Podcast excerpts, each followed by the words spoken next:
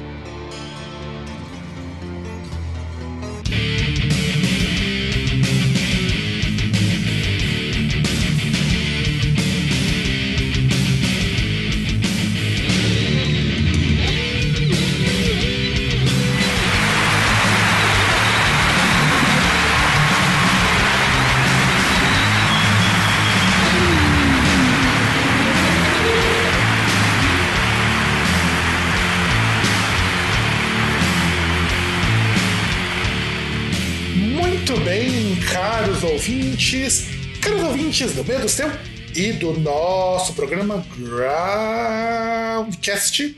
Estamos aqui de novo, eu, Fábio, diretamente de Santo André, e do outro lado, o eterno e inextinguível César. Isso aí. Ao contrário de outras pessoas, não estamos caindo do, do aparelho escritor de um aerotrem. Exatamente. E muito menos vamos pegar um aerotrem pro inferno. É, ó, feliz demais. Não, exato. Engraçado. É no mínimo Feliz não, engraçado. engraçado. Também feliz e engraçado. Vamos pensar nisso. Ah, não, eu não sei, cara. Feliz, feliz não fico. Tipo, é, é uma coisa boa que aí as próximas eleições vão ficar menos lazarentas, né? Também. Que aí tem essa gale- galerinha que acha que Levi Fidelix, o único problema dele é o aparelho escritor que não reproduz. Sendo que é um cara que tá aí, já, já estava aí há muito tempo, né? Ainda bem que estava e não estará mais. E, e vamos começar Mais, então. mais um expoente do Centrão e vambora, esquece esse cosplay de Sr. Space, Sr. Space das cavernas aí. Exatamente, porque nós vamos começar hoje com a nossa quarta parte, espero que última, dos discos de 1991. Que rapaz, agora sim começamos com muito clássico. Esse vai ser. é, A partir daqui vocês vão ouvir muito clássico, a gente vai ter muita coisa para falar. E vamos. Nós terminamos na semana passada, no programa passado, aliás, em maio. Então vamos seguir para junho.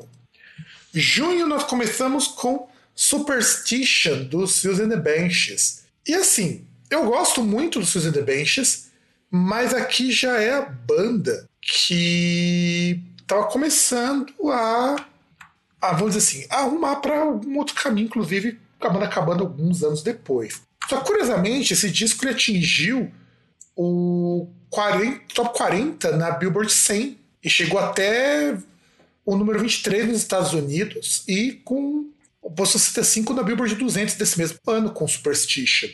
E, e eu gosto, particularmente eu gosto muito do the Benches. Inclusive a música desse disco, Kiss Then For Me, é um grande clássico, embora eu gosto muito mais dos, dos até porque é, Peekaboo, and Dust, Candyman, para mim são músicas mais interessantes. Esse é um disco bem legal. E você curte Susan the Bench, César? Não. O que, o que não me surpreende, porque afinal de contas, é aquilo que eu. O gosto do César, até o começo do, do século. Até o final do século passado, era unicamente moldado por bandas de, de AOR e eventualmente um heavy metal aqui e ali. Depois o César começou a sair das cavernas. Nunca, porque, sinceramente, eu, eu só não, não sou fã, assim, não sou daquelas pessoas que ficava com coceira em lugares pensando assim, nossa, vou no Madame Satã, entendeu? Ah, mas o Susan the Benches é mais famoso também, cara, porque os caras faziam muita turnê com The Cure. Assim, muita turnê. Aliás, inclusive as duas bandas são meio que irmãs, né? Até porque a Suzy Silks era muito amiga do Robert Smith. E quando acabou a banda, ela sumiu da música. É isso que eu acho assim, o mais incrível. Ela simplesmente desapareceu. Mas nesse ponto eu acho que eu sou muito mais time, time Cure do que time Silks. Sinto muito aí pra quem gosta. É, porque o César, ele, ele tá mudando. A gente tava, esse ano o César tá mudando. Quem sabe algum dia essa fala mude. Embora Não, esse disco eu não nós acho o melhor disco dele. Embora seja o disco que conseguiu mais sucesso, comercialmente falando, um dos que conseguiu mais sucesso, não é o melhor disco deles para mim, não. É muito longe disso. Até porque eu prefiro a Susan the Benches fazendo punk, que foi como eles começaram, quando inclusive a Suzy e o Sid Vicious tiveram uma banda juntos. Uma das coisas mais interessantes é, os caras começaram meio que juntos lá no vento punk, depois o cara continuou punk e ela foi para um pós-punk, talvez. E aí chegamos num disco que eu pessoalmente não gosto, mas eu acho super importante, que é o Slow, Deep and Hard do Type O Negative. E até porque o disco grande disco do Type O Negative, na verdade, é o October Rust, porque nem o, o Blood Kisses é tão importante assim, se a gente parar pra pensar historicamente falando. Blood Kisses só é o disco mais diferentão, começou essa coisa meio gothic rock, gothic metal. Mas por que eu falo que é importante? Porque o Carnivore tinha acabado. E o Carnivore era aquela banda podreiraça. Inclusive com, uma, com uma, uma música bem homofóbica ali no meio, que pegou muito mal para estilo muitos anos depois. E aí ele funda o Type O Negative. Que nesse disco ainda tem muito do Carnivore. É, é, uma, é, é o Carnivore com um terço da velocidade. Isso é o Type Negative no Slow Deep and Hard. Só que, inclusive, a primeira música, o que é Honestful Coping with the Natural Beauty of Infidelity, que aqui mostra com 12 minutos, na verdade é, é dividido em parte. O comecinho da música é só ruído e depois começa a música de fato. Então era muito experimental o Type nessa época. Que ele tem até, assim, acho que até ele divide mais ou menos em três faixas, né? Se pegar a versão digital, né? Uhum. Não, mas mesmo na que... versão em CD, eu lembro que a primeira faixa ela era uma faixa de alguns segundos. E eu, particularmente. Que, tipo, a, a faixa que eu conheço até é a, é a terceira parte, né? Que, ah, o Know Your Fucking Nelson. Know Your Fucking Someone Else. É. Que é basicamente um, um. É um death metal muito lento, cara. Essa, essa fase. É podraço o disco, é uma podreira só. É um doom metal muito doom mesmo, mas é muito cara do Carnivore tocado de uma maneira mais devagar. Por isso que eu não sou tão fã, até porque eu também não curto muito Carnivore. Eu acho o Carnivore muito chato. Como banda de death metal, eu acho o Carcas é muito melhor, no mesmo estilão, sabe? Mas aí não dá nem pra comparar o Carcas, né? O Carcas tem músicos muito melhores, inclusive. Mas é curioso, porque o Peter Steele não tem vocal grave nessas músicas. Você já percebeu que no Slow Deep and Hard o vocal dele é muito mais agudo? É, que até mesmo, por exemplo, em I Know You're Fucking Someone Else é um negócio muito mais falado, né? Exato, ele tem muita tem. música que é assim. Ele é um disco tão esquisito, quando a gente para pra pensar no type, porque muita música nem cantada é, ou ela tem partes que são faladas, e é o mais experimental do type. Depois, no Bloody Kisses, é que eles vão mudar radicalmente o estilo. No Bloody Kisses, você vai ter o, o Peter Jay com aquela voz grave, você vai ter aquele jeitão lá, aquelas músicas mais góticas aqui é podraço. Se você conhece Type Negative porque você escutou Black Number One. Aquelas Black Number One é curioso, porque é uma vibe meio Pantera, Mr. of Mercy. É, é muito curioso isso. Porque até aquele, aqueles gritão tipo que o. que o Phil Anselmo faz em Cemetery Gates e tudo mais, ele também já fazia em Black Number One. Ou Peter Steele. E você curte esse disco, César? Cara, tem, tem dois pontos aí que são bastante altos, né?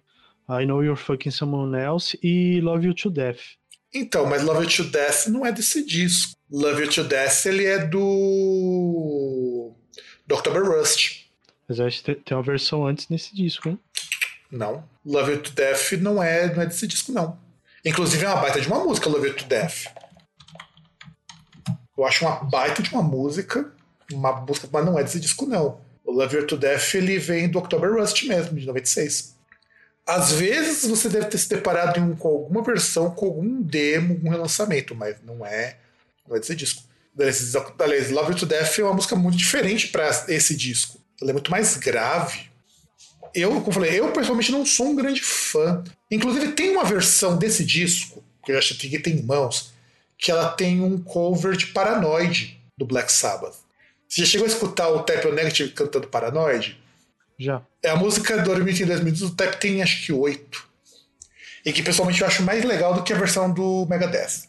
É, então, que na verdade ele é o oposto da versão do Megadeth, né? Porque a versão do Megadeth é a versão que tenta ser mais rápida, Só que no caso ela acaba sendo mais apressada só, né? É, e a música é até maior. A, que, O som do Megadeth é a até questão maior. da son... a questão assim, o, o som do, do Megadeth ele fica legal no, em Paranoid? O som ali de guitarra tal da banda fica. É que a música em si ela não fica tão legal. Agora, em relação ao, Type negativo, é aquela versão com freio de mão puxado. Não, não. É, com, com freio de mão e com, um, e com, e com tudo parado, cara. Porque olha. E eu não sei como que os caras conseguiram deixar a música tão lenta daquele jeito. A música ela triplica de tamanho, praticamente. É foda. Eu gosto mais dessa versão. Não é, não é o que eu acho essa Não, versão então, mas boa, não. ela, é, ela fica porque, pô, é, o bagulho é demorado. Tipo, tudo aquilo em relação a ter a batida ali, o ritmo na música, é totalmente quebrado na, na versão que eles fazem. Não, isso é. Isso é. E aí, indo, continuando a nossa sequência, temos o Twilight of the Gods do Bathory, que é o sexto disco dos do cara, né? Porque é a banda do Quarter. Porque o Bathory foi uma banda que era a banda só no primeiro disco. Depois o Quarter mandou todo mundo embora, falou: não, deixa que eu faço essa porra sozinho. E, e é um marco, o Corton. Tava até lendo na biografia do Moonspell. O Corton, ele com o Bathory meio que ajudou a definir o que, que era a cena metal da Europa. Porque na Europa você tinha as seguintes bandas que eram top. Você tinha o Celtic Frost, você tinha o Bathory, você tinha o, o Venom, né, o Venom nesse sentido, e você tinha o, o Saxon.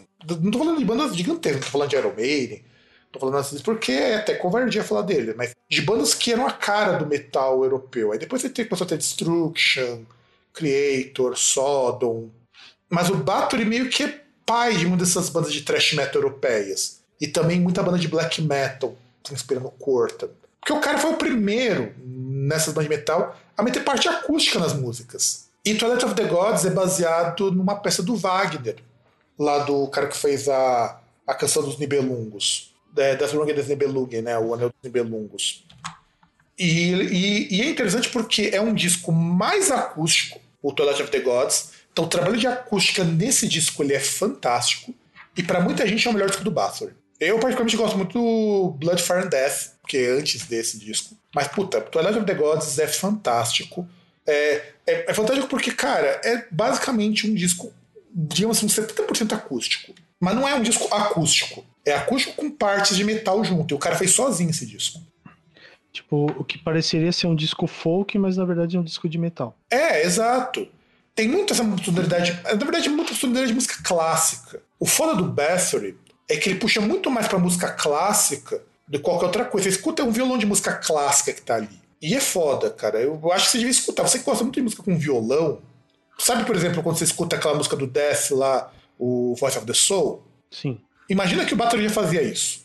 Então, muita coisa do que o do que o pessoal foi fazer depois, essas coisas de misturar metal com parte acústica, o Bathory foi o primeiro a fazer. Ou um dos primeiros a fazer. Então eu acho que é muito bom. Inclusive, Hammer Heart é uma baita de uma música. Se você, recomendo você escutar esse disco, mas começa por Hammer Heart. E claro que muitas dessas coisas de Viking começou com ele. É dado como a primeira banda de Viking Metal.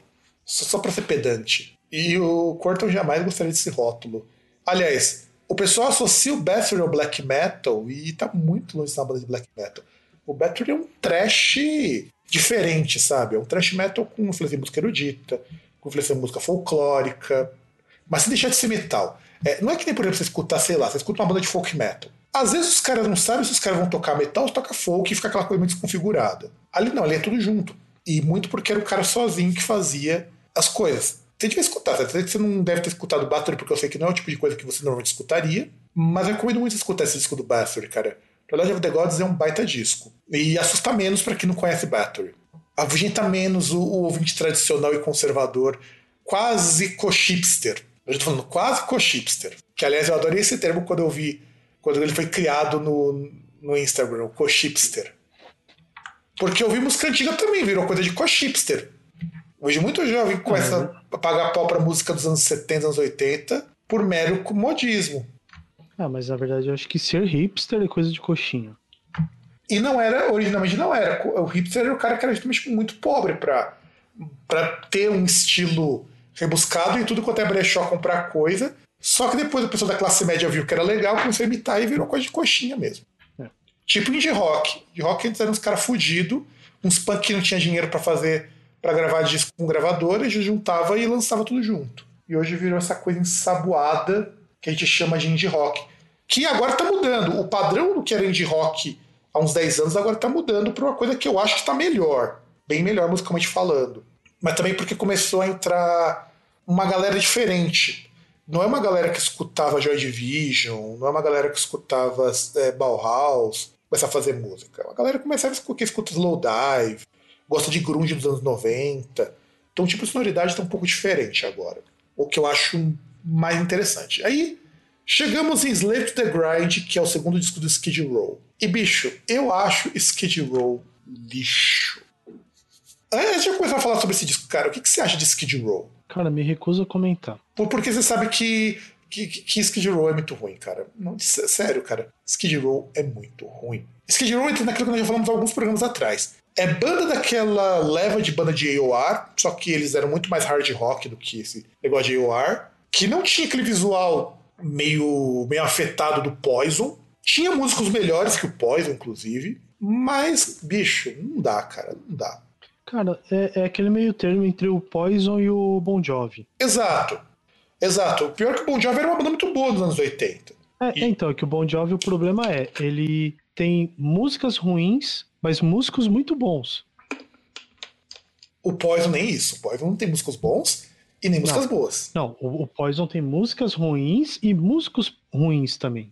Para equilibrar. Para equilibrar. O, o, grande, é, o, o grande, o, o, o grande sucesso aí, que é os músicos e as músicas são ruins. Então, o, o, produto é ruim porque a fonte é ruim.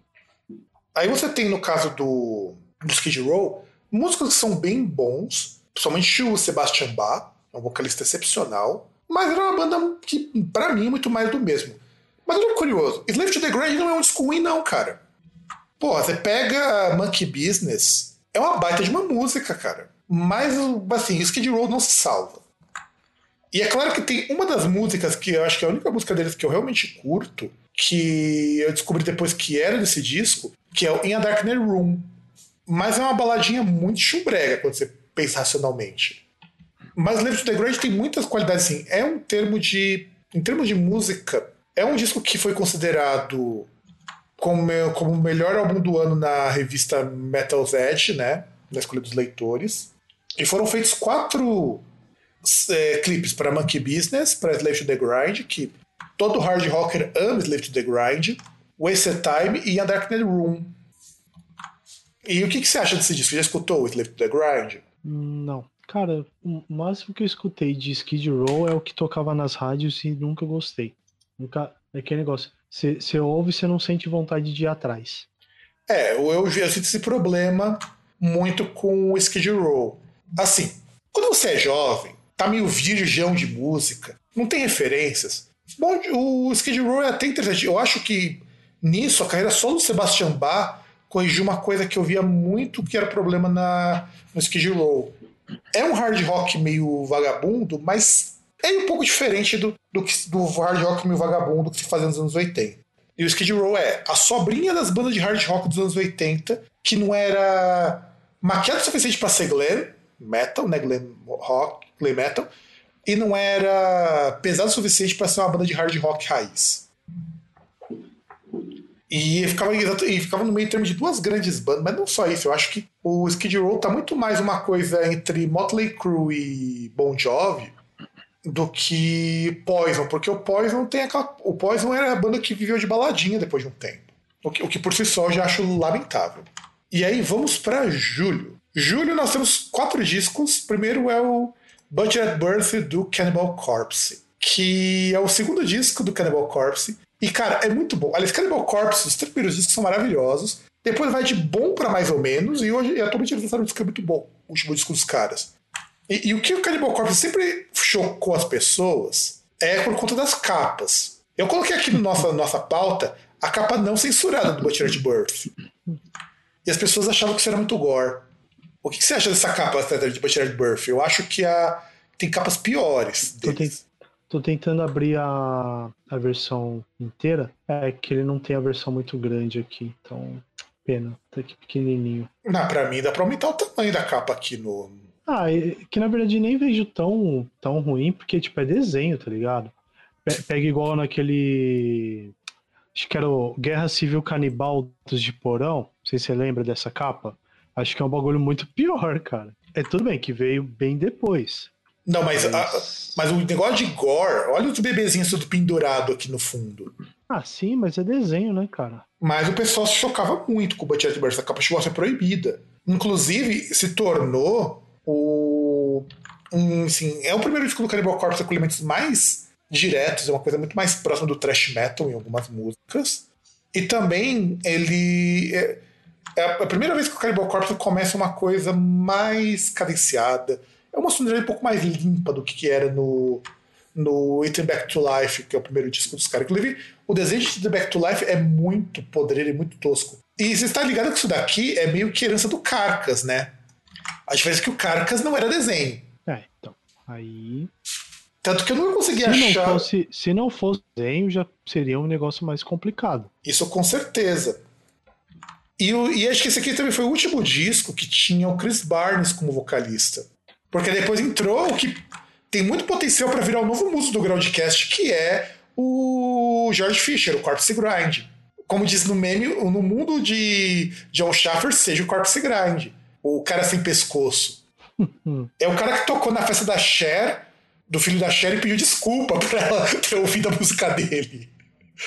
É sério, o, o cara, o cara é uma figuraça, meu. O cara, o cara é campeão de. daqueles, daquelas maquininhas de pegar bichinho.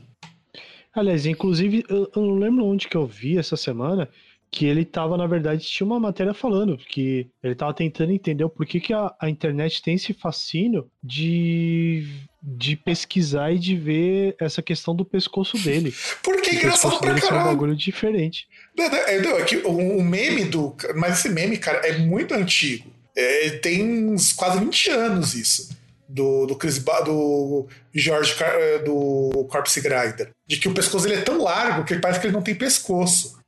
Ah, então, que na verdade é, é- é que aquele negócio, que a internet é um negócio que ele é mais. é, de tempos em tempos tem algumas coisas que vêm, ressurgem, e aí meio que ele fica ali, tipo, parece que tem um negócio e tá tentando entender o que, que é essa parada.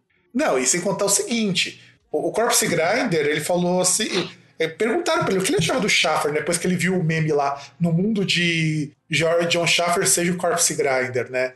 Ele falou, ele falou que eu achava. A resposta dele é uma resposta muito inocente, muito aquela coisa, achava que o John Schaffer era um imbecil. E, e eu achei magnífico, cara, do, do Corpse Grinder respondendo isso, do George Fisher, respondendo sobre o John Schaffer, porque o cara é muito gente boa. Ele realmente parece ser um cara que é, é muito, muito, muito gente boa. Porque assim, o Dee Snyder falou: Nossa, o, o John Schaffer ele, é ele- ele é uma vergonha pra cena metal. O, o que, que o Corpse Grinder fala? Ô, cara, o que, você tava pensando que você tava fazendo? Sabe? Muito na, na, na inocência. E, e não condiz com a banda que o cara toca.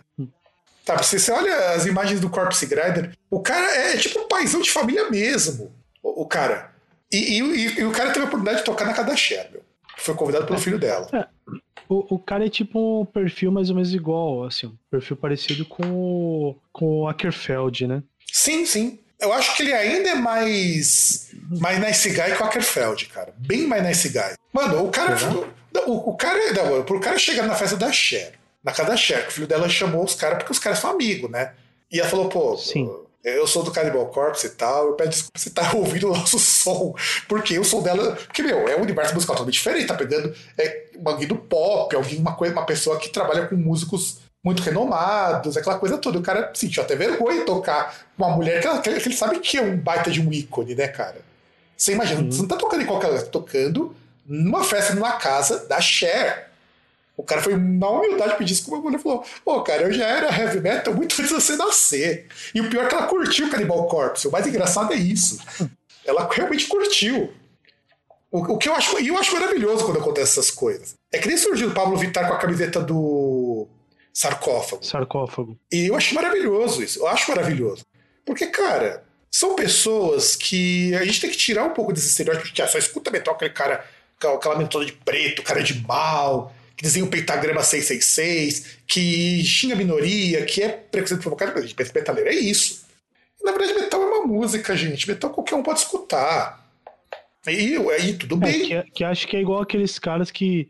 Acho que o cara vai ficar ofendido porque vê, tipo, sei lá, vê a Gaga vestindo a camisa da banda ali, ó, a camisa do Metallica. Ou É, não, Lady Gaga. camisa Mas... Metallica, no, Não. no face, oh, nossa. Não, não, não. Pior que Lady Gaga. Outro exemplo, cara. Lady Gaga curte altos metal, cara.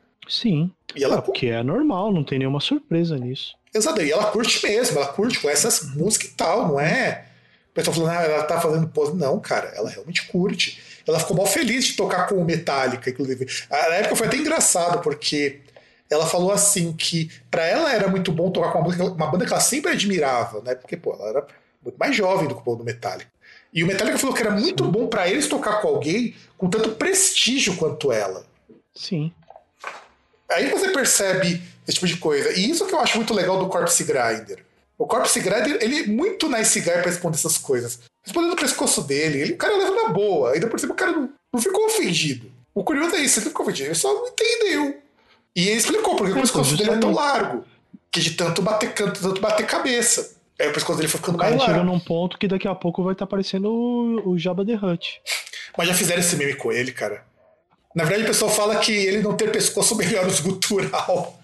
É, meu, não, o pessoal é maldoso nas piadas, cara. O pessoal. Não, não tenho dúvida. Naquela época dos memes do Chuck Norris, o Chuck Norris falou, falava que o Chuck Norris foi o único cara que encontrou o pescoço do, do Corpse Grinder. E esse é o único. E o Chris Barnes, depois, se eu não me engano, ele fundou o Six Feet Under.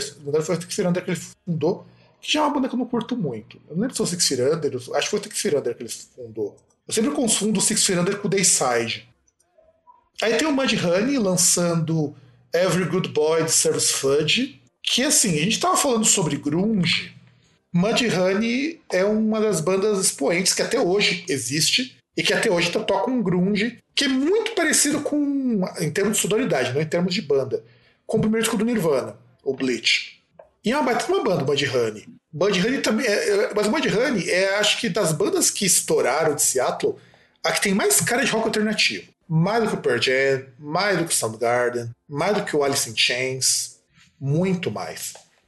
E pena que é uma banda hoje que é uma banda menor, cara. E eles não tiveram o mesmo sucesso das outras bandas que colaram no Nirvana. E sabe o que é o pior, cara? O Honey, o pessoal era trutão do, do povo do Nirvana. Sim. E eu, eu particularmente não é, também não é meu disco favorito deles, eu gosto dos que vieram depois. Mas eu gosto muito da capa desse disco, eu achei a capa desse disco muito legal, porque ela lembra muito, é, é, é a mesma, vamos dizer assim, mesma vibe da capa do Melvins, que nós comentamos no outro programa. Então aqui a capa faz sentido. Inclusive, parabéns pro artista que conseguiu fazer com boneco de palito isso daqui, porque parece muito simples isso, cara, mas dá um trampo do cacete fazer bem isso daí. Porque, pra quem manja um pouco de desenho, vocês vão notar, pra quem for observar a capa do Every Good Body Service Fudge, até as proporções o cara respeitou. Pior que é. Exceto uma, uma mulher que ele exagerou, mas a proporção dos braços é a mesma. O personagem, ele, proporcionalmente ele faz sentido. Aí tivemos. Aí esse disco eu acho foda, cara, porque é o último disco do Alice Cooper bom, que é o Hey Stupid. Que inclusive, é, se eu não estou enganado, Hey Stupid virou uma parte da trilha do Quanto Mais Idiota Melhor. Me corrija se eu estiver falando bobagem, porque o Wayne's World saiu no mesmo ano, saiu, ou saiu em 94. O primeiro Wayne's World. Hum, boa pergunta, hein? Porque eu lembro que. Eu acho que. É, saiu em 92, saiu um ano depois. Então, sim. Acho que em 94 é o Wayne's World 2. Que aí também tá outro filme que a gente precisa assistir pra fazer o Grande S Pipoca. Porque eu gosto muito desse filme, mas eu tenho certeza que se eu assistir hoje, eu vou achar ele uma merda. Ah, não sei, cara. Tem muita, tem muita piadinha, tem muita coisa assim que não, não tem como, cara. Que é, que... Mas o problema, cê é, vai, o problema é que as piadinhas elas entram em dois problemas no Wayne's World. São piadinhas ou que elas são muito de nicho, muito pro nosso nicho, ou elas só fazem sentido pra quem é da década, quem foi jovem na década de 90. É tipo se você assistir Austin Powers hoje. Tem muita piadinha do Austin Powers que não faz sentido hoje. Aliás, o próprio Dr. Evil hoje não faz muito sentido porque ele era o estereótipo de um, de um super vilão de filmes da década de 60. Sim. E que só fazia sentido porque a gente estava numa fase dos anos 90 que as pessoas estavam revendo filmes do 007, essas coisas, então ele virou uma paródia disso. Mas Hey Stupid, eu acho essa música muito legal e acho esse álbum muito bacana. E o mais curioso é que esse é um disco com um monte de participação. Tem o Slash, tem o Ozzy, tem o Vince Moore, tem o Satriani e o Vai tocando, tem o Nick Six e até o Mick Mars do Motley Crue. Não, mas tem a, a, a, maior participação, porque assim, você vai ter outras participações, vai ter Joe, Joe Satriani, Vinnie Moore, mas tem a, a, maior participação que é em Feed My Frankenstein, que é Elvira. Sim, verdade, cara. E aí eu inclusive tem clipe dela, uma, essa música, se eu não me engano. Filme Frankenstein. E eu achei Stupid um, um baixo. Um, e é verdade, realmente. O Rei Stupid, eu lembro que fazia parte dessa trilha, eu nem tinha lido isso na pauta antes, porque eu lembro que tem uma parte do filme, que é quando, acho que lá pra, perto do final, quando os caras vão tentar, acho que recuperar a guitarra, se eu não me engano, e começa a tocar Hey, hey, hey, hey, hey, stupid. Não, eles vão no show. Eles isso, vão não é, no show isso não é no 2? Eles, eles, ganham passe de. Não, então, na verdade, o, o, se eu não me engano, pelo plot era o seguinte: era que tinha a, a namorada do Wayne, né? Que ele começou a namorar, que era aquela asiática lá da, da banda, né? Tinha Carreira, não sei. Uh, então, que aí o que que aconteceu, né? Tinha o cara que era o empresário da banda que queria pegar a mina. Ah, é, lembrei. Aí o que, que ele fez? Isso, e aí aquele esquema. Ele queria deixar, tipo, a banda tava indo lá gravar um videoclipe, só que a Wayne ficava em cima ali enchendo o saco. Que até tem aquela cena épica lá que é, é toda hora lá ele fazendo 400 mil merchan no, no meio do filme, né? Não, ele... não, o filme tem... não, na verdade, eu nem sei se aquilo é merchan ou se aquilo é uma paródia pra merchan, cara. Mas é muito divertido. Não, não, mas enfim, não, mas é, a ideia é falar como se fosse o merchan do filme. Aí não sei, provavelmente entra como merchan, mas é mais questão de paródia, né? De, de, chegar e fazer o bagulho tudo aquilo um atrás do outro. Que aí até não lembro aí o que, que ia fazer, tipo, teve lá o bagulho do videoclipe que eles filmaram, aí ele foi lá sair com a com a mina lá com a da banda e aí o cara chegou e, pro Wayne lá e pro outro mano que eu não lembro o, o nome Garce. e deu lá dois é o Garce, dois é, passes é, o Wayne e o Garce é o Garce isso que ele deu dois dois passes lá duas credenciais de backstage pro show do, do Alice Cooper que inclusive tem aquela lendária cena que é eles chegarem a se ajoelharem nós não merecemos, nós não merecemos, nós não merecemos. E no final ele fica até ajuda os caras, meu. Eu acho muito legal isso no filme. Mas uhum. a cena mais icônica desse filme não é essa, cara. É a cena do Garf tocando. mais icônica. É o Garf tocando bateria, Foi. cara. É, é, essa é a cena mais icônica. O Garf, os caras indo na loja de instrumento, que o Andy vai comprar uma Fender, né? Porque o cara começou a ganhar isso. dinheiro. Que falou: não, você vai tocar de novo. Não, agora eu vou comprar. Ele bota lá os dólares para comprar a Fender. Aí o Garf falou: ah, eu posso, posso ter, testar essa bateria aqui? E, mano, o, o cara arregaça na bateria. Arregaça. Sim. Ah, mas sei lá, eu, eu, acho que mais icônico é quando eles vão na, na loja antes. Que eles vão na loja uma outra oportunidade, aí vai lá, o que inclusive é uma, uma das outras piadas ali, que o Wayne vai lá ver a Fender, né? Que ele até fala ali como se fosse tipo a Excalibur, uma Fender, né? Uma extrato branca. Aí ele começa a tocar Stairway to Heaven, o cara para, aí mostra, aponta um. A plaquinha, né? Uma, uma plaquinha lá e tá lá. É, é, não toque Stairway to Heaven, né? Proibido tocar Stairway to Heaven. Não, isso, isso é icônico, que, não. Que é, a que, que é a piada aí que até se procurar no YouTube, você vai ter vídeos lá de tipo, de caras falando, é, músicas que são proibidas em lojas de guitarra, né? Porque são as músicas que os caras vão tocar riff ali toda hora e a campeã é Stairway to Heaven. Não, mas eu falo que a cena do Garfield é icônica, cara, porque é, ela é totalmente aleatória a cena do cara. O cara pede e o cara arregaçando na bateria. Não, ele toca, toca pra caramba. E ele arregaçando. Ele... E daí ele terminar. E o, cavalo, e o cara ainda sai assim de um jeito, como se, como se não fosse nada o que ele tocou ali, e todo mundo embasbacado. É. Tanto que refizeram essa cena com o batista do Converge fazendo o papel do Garf. Os caras regravaram essa cena. Só que, cara, bicho, batendo Converge é um monstro tocando. É um monstro. E os caras caracterizaram ele como Garf ficou muito parecido. Se o Garf tivesse 50, acho que o cara tem quase 50 anos. Se essa cidade era o Garf, cara. E o engraçado é que eles vão fazer o remake de Bill e Ted e nunca ninguém cogitou fazer o remake de. O remake não, né? Continuação, Bill e Ted 3. E não vou fazer o Ames World 3. Espero que não façam, cara. Eu não sei se faria sentido hoje. É que vai depender também qual que seria o plot, né? O que que. Não, e eu penso pelo seguinte: o Wayne's World, por que, que ele faz sentido? Porque essa coisa da música, do instrumento musical, da loja de discos, da, da MTV, porque o, o Wayne's World era num mundo em que a MTV ditava as tendências. Tanto que a transmissão uhum. pirata dos caras. Inclusive, eu cheguei a ver alguns programas do Saturday Night Live do Wayne's World. É muito diferente a pegada do que eles colocaram no filme. Inclusive, as piadas no Saturday Night Live são mais engraçadas. Mas só fazem sentido para quem é do meio, sabe? Pra gente faz muito sentido essas piadas. Você chegou a ver alguma das sketches no Saturday Night Live? Do Wayne's World? Já, cara, milhões de anos. Aliás, te, teve um. Uh, aliás, inclusive eu cheguei a ver, acho que um dos mais recentes do Saturday Night Live, que ele faz a sketch do Wayne World. Não, ela nunca parou. Cheguei a ver. Ela nunca parou. O mais, por isso que eu falei, eu acho estranho eles não fazerem um, uma continuação do Wayne's World, porque as sketches continuam.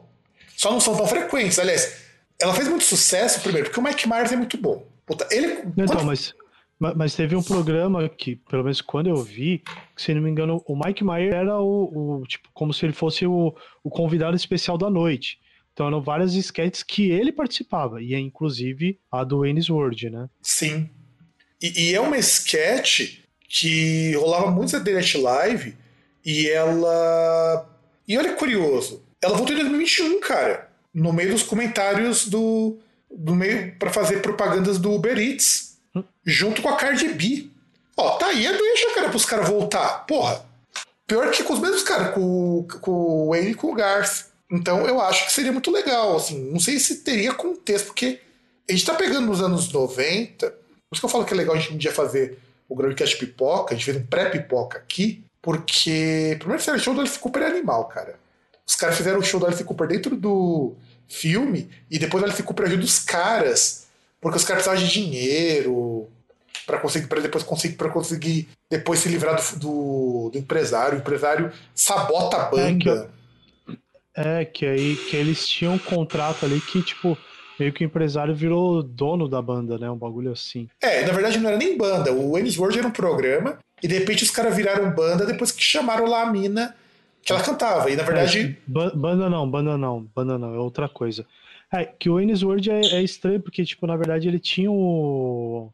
aquela questão assim. Acho que é nesse filme até que tinha o patrocínio do cara lá do Fliperama, né? É, é. Que também paga. Esse filme, assim. Se você curte rock que nem a gente, assiste porque as piadas são muito boas pra gente. É, que, é diferente, por exemplo, você pegar os filmes do Jack Black. As piadas de rock do Jack Black não precisa ser conhecedor de rock para entender. Esses você precisa de um pouco mais de conhecimento, porque algumas não fazem muito sentido. Por que, que o show do Alice Cooper, os caras daquele jeito? Porque o Alice Cooper tinha acabado de lançar o Rei Stupid nessa época. E hum, na sketch. Até aparece lá com a cobra no, no pescoço ali e tal. Todo não, é- paramentado.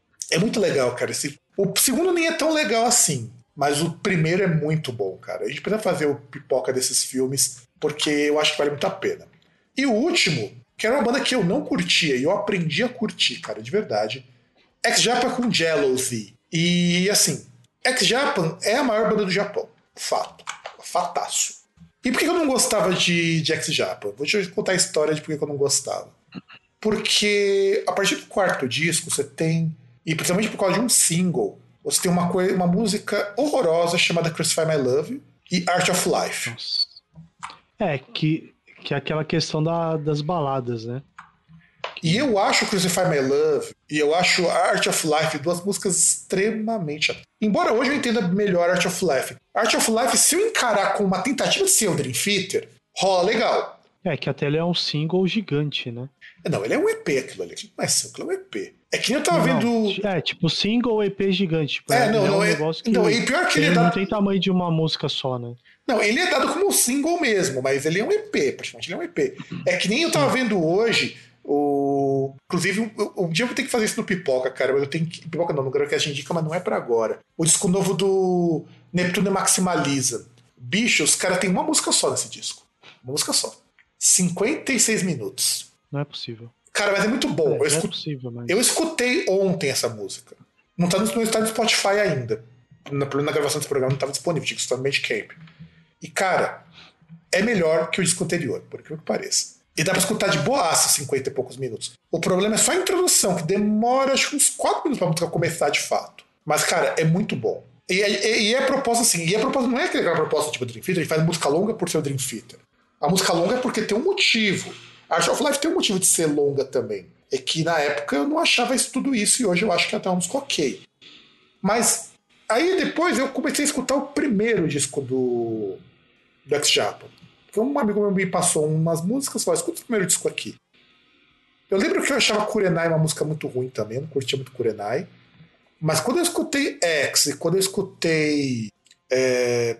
Tem outra música do primeiro disco que eu não lembro agora. Eu falei, cara, isso aqui é muito diferente do que eu escutava na época, que era Manowar, Rhapsody. E Blue Blood, não, né? É, Blue Blood. Não era muito diferente, inclusive era até meio tosco. O primeiro disco do X Japan, nesse sentido, até meio tosquinho. Eu falei, então, essa banda é até interessante, cara. E aí, quando eu comecei a encarar o X Japan como uma banda de heavy metal, aí eu comecei a ver que tinha músicas muito boas. E aí entra o Jealousy. Eu acho que o Jealousy é o disco que eu mais gosto deles, como disco. Porque é um disco mais diferentão. Inclusive, tem até o Sonatártica fazendo cover de Silent Jealousy. Então você vê como esse disco é importante. E tu, César, que eu sei que curte mais X Japan do que eu. O que você acha desse disco? Ah, cara, é um disco que tem pontos, assim, bastante altos. Ex-Japan não preciso falar, quem ouve sabe que eu gosto bastante. E eu não tenho nada negativo para falar. Até, até mesmo falar de pontos baixos não falaria, porque eu não me recuso a falar algo negativo de Ex-Japan. Apesar da, da questão das baladas. Não, nesse disco aqui tem até pouquinho, cara. Eu acho que só tem na Love Réplica. Mas mesmo a baladinha, quando era só o Hide que, que botava a mão, até era engolível. Embora eu acho o Kurenai uma música muito ruim, cara. O Kurenai não me desce. Mas, Porque, por exemplo, você tem.